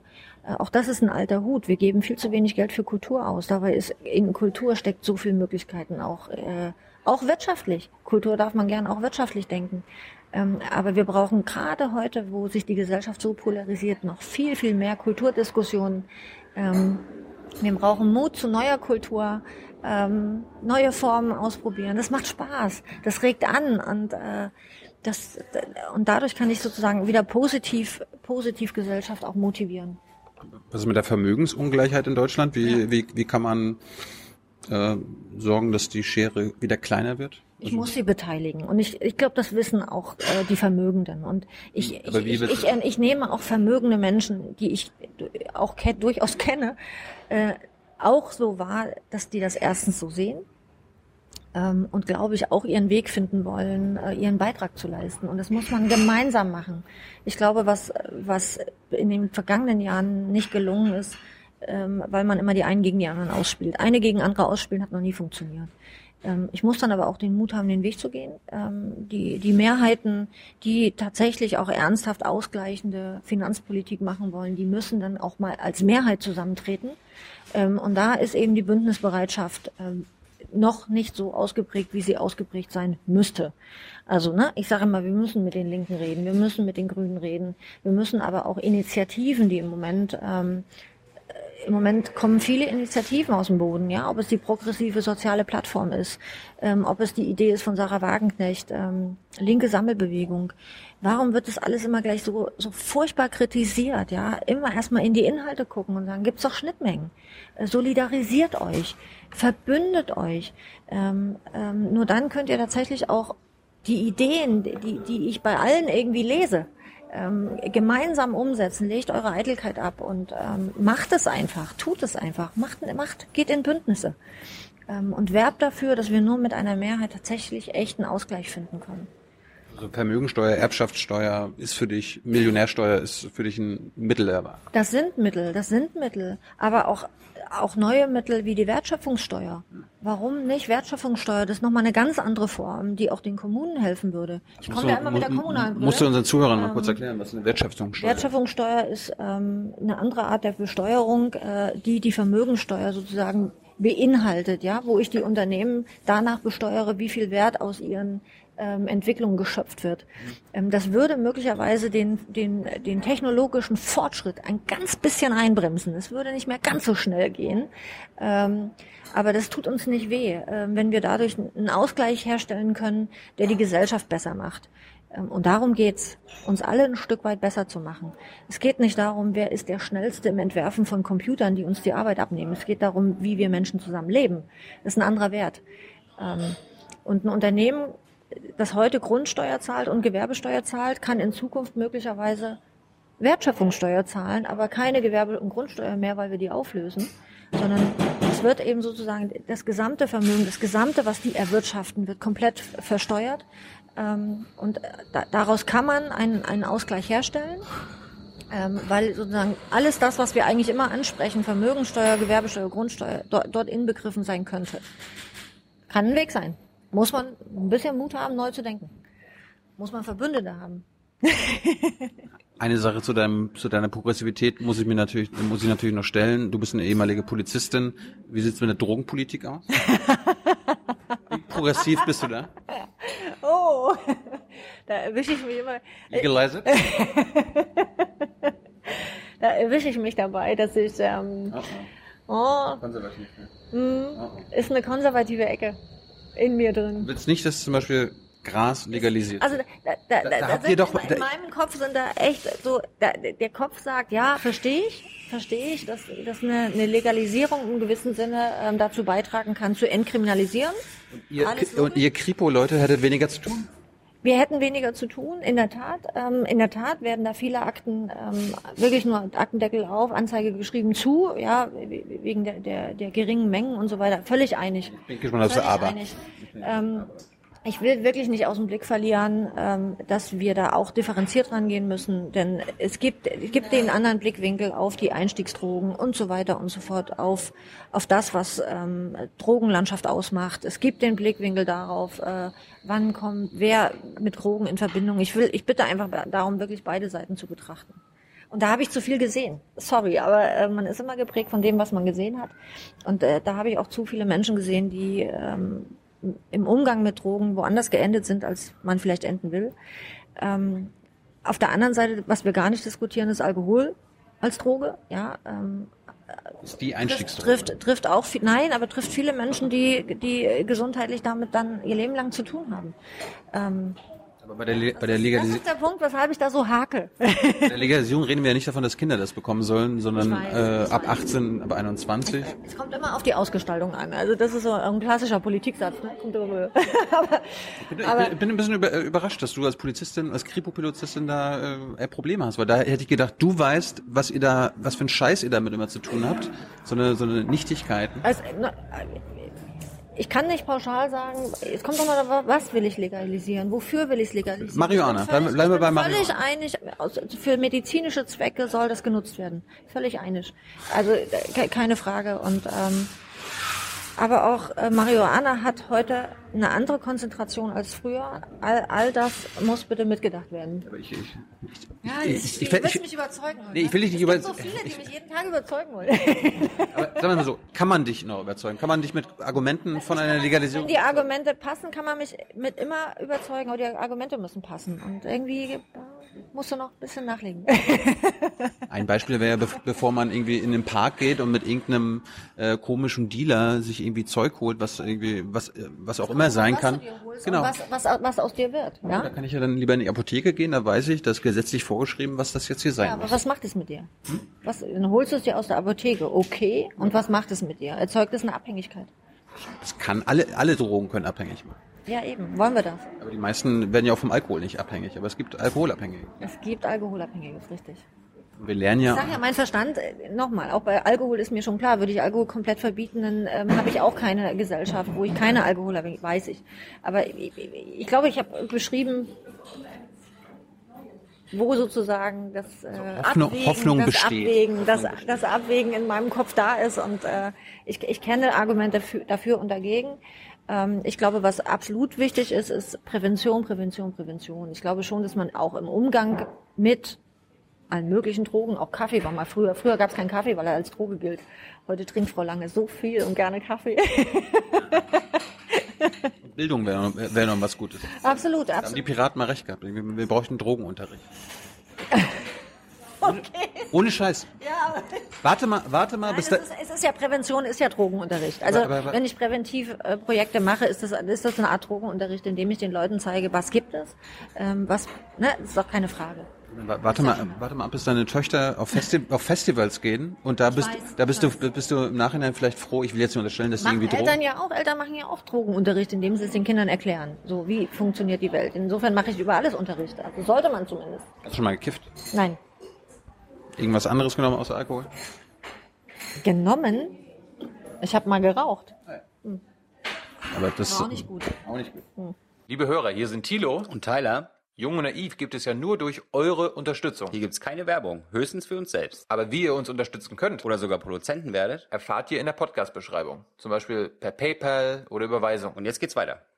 Und äh, nochmal zum Schluss, du hast ja deinen, deinen Humanismus angesprochen, nachdem du deine, deine Politik ausrichten willst. Wie sieht das äh, in Sachen Friedenspolitik aus? Und die SPD, die SPD stimmt ja für jeden Bundeswehreinsatz, der irgendwie äh, vorbeikommt. Sie hat uns in Kriege ge geschickt. Was müssen wir da ändern? Ich wünschte mir, dass wir es schaffen, also wenn wir es nur schaffen würden, dass jedes Jahr in einem Land, wo Kriege geführt werden, die Waffen niedergelegt werden. Das wäre doch mal ein Ziel. Jahr um Jahr auf der Welt die Länder zu befrieden. Und da gehört dazu, Waffen niederzulegen und Politik zu machen, die dorthin führt. Ein bisschen naiv. Das ist nicht naiv. Ich glaube, dass man ähm, solche Ziele haben darf, dass man Ansätze finden muss. Wie finde ich Zugang auch zu Regierungen, mit denen ich mir vielleicht nie vorstellen kann, an einem Tisch zu sitzen. Äh, es aber zu schaffen, mit denen an einem Tisch zu sitzen, zu verhandeln, Abkommen zu machen, die erstmal dazu führen, Waffen niederzulegen. Das ist Politik. Es ist jetzt das große Ziel, was ich beschreibe, aber ich glaube, anders kann es gar nicht gehen. Apropos äh, Waffen. Deutschland exportiert ja auch Waffen in die Welt. Äh, lässt es sich mit deinem Humanismus vereinbaren, dass wir Waffen in die Welt liefern? Nee, Das heißt, Deutschland sollte keine Waffen exportieren. so ist es. An niemanden. Eigentlich an niemanden. Können wir dann nicht einfach die Waffen- und Rüstungsproduktion einstellen? Ja, das wäre gut. Bist du für einen Waffen- und Rüstungsausstieg? Ohne Scheiß, ich habe letzte Folge, vorgestern, mit Annalena Baerbock, die grüne Parteivorsitzende, die konnte sich nochmal durchringen dazu. Nee, das gehört dazu. Du bist progressiver als die Gruppe. Danke. Nein, aber ich, das gehört doch dazu. Es, es ist doch falsch zu sagen, ähm, ich, ich, mache hier weiter auf Rüstungsexporte und will aber gleichzeitig in der Welt befrieden. Das ist ein harter Schritt. Und auch der ist, der ist für viele Menschen sozusagen so, so wie das mit bei mir mit der Drogenpolitik. Das ist, ja, wo, wo, wo, wo sozusagen viel Überzeugungsarbeit geleistet werden muss. Davon geht die Welt nicht unter. Im Gegenteil, davon geht die Welt eher auf, wenn wir das schaffen. Ähm, und ähm, das ist ja, ich finde auf jeden Fall muss man so ein Thema enttabuisieren. Darüber wird auch ungern gesprochen. Ähm, und ja, aber ich glaube, darüber müssen wir reden. Und zum, äh, zum Schluss, du hast die äh, Sammelbewegung von Sarah Wagenknecht angedeutet. Ist das, ist, ist das eine Option für dich? Es ist ja im Raum, dass ich glaube, zumindest das, was ich wahrgenommen habe, ist, dass, dass sie ähnlich wie die progressive soziale Plattform darauf hinweist, wir müssen uns bündeln.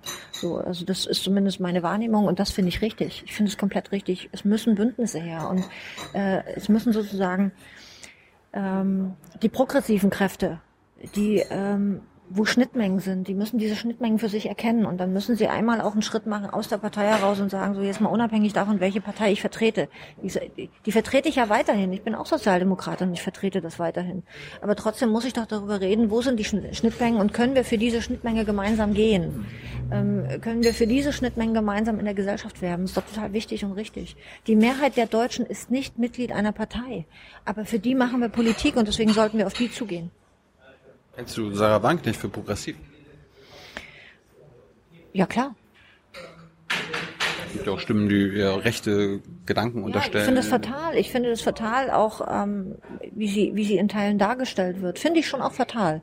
Ähm, und äh, also ich bin nicht Sarah Wagenknecht und ähm, ich bin gewiss auch wirklich anders als Sarah Wagenknecht.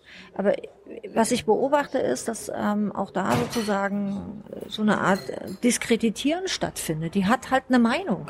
Ja, gut. Okay, ja. Ähm, die Frage ist, die muss man auch nicht in allen Teilen gut finden. Es gibt Dinge, die ich auch nicht unterschreiben würde, die sie sagt, ja. Aber es geht auch darum, auch mal eine Akzeptanz zu finden. Ähm, wohin will sie eigentlich? Was, was strebt sie eigentlich an? Ähm, und das, was sie anstrebt, ist nicht verkehrt. Ist dir ähm, bekannt, was in Großbritannien gerade passiert mit der mit der dortigen SPD, Labour unter Jeremy Corbyn? Ist das ein Vorbild? Es ist bekannt und ähm, natürlich können wir uns von dort auch was abgucken. Ähm, keine Frage. Ähm, ja, die haben ja sich geöffnet, die haben diese Mitgliederbeteiligung gemacht, die haben breit Mitglieder beteiligt, die sind transparent. Ähm, all das, was wir theoretisch beschreiben, haben sie gemacht und äh, man kann halt sehen, äh, wie die Entwicklung ist, ja. Und ähm, wir sollten, also nochmal, ich glaube, dass es ganz, ganz wichtig ist, immer auch die eigene Lösung zu finden, ähm, ja, äh, für unser Land.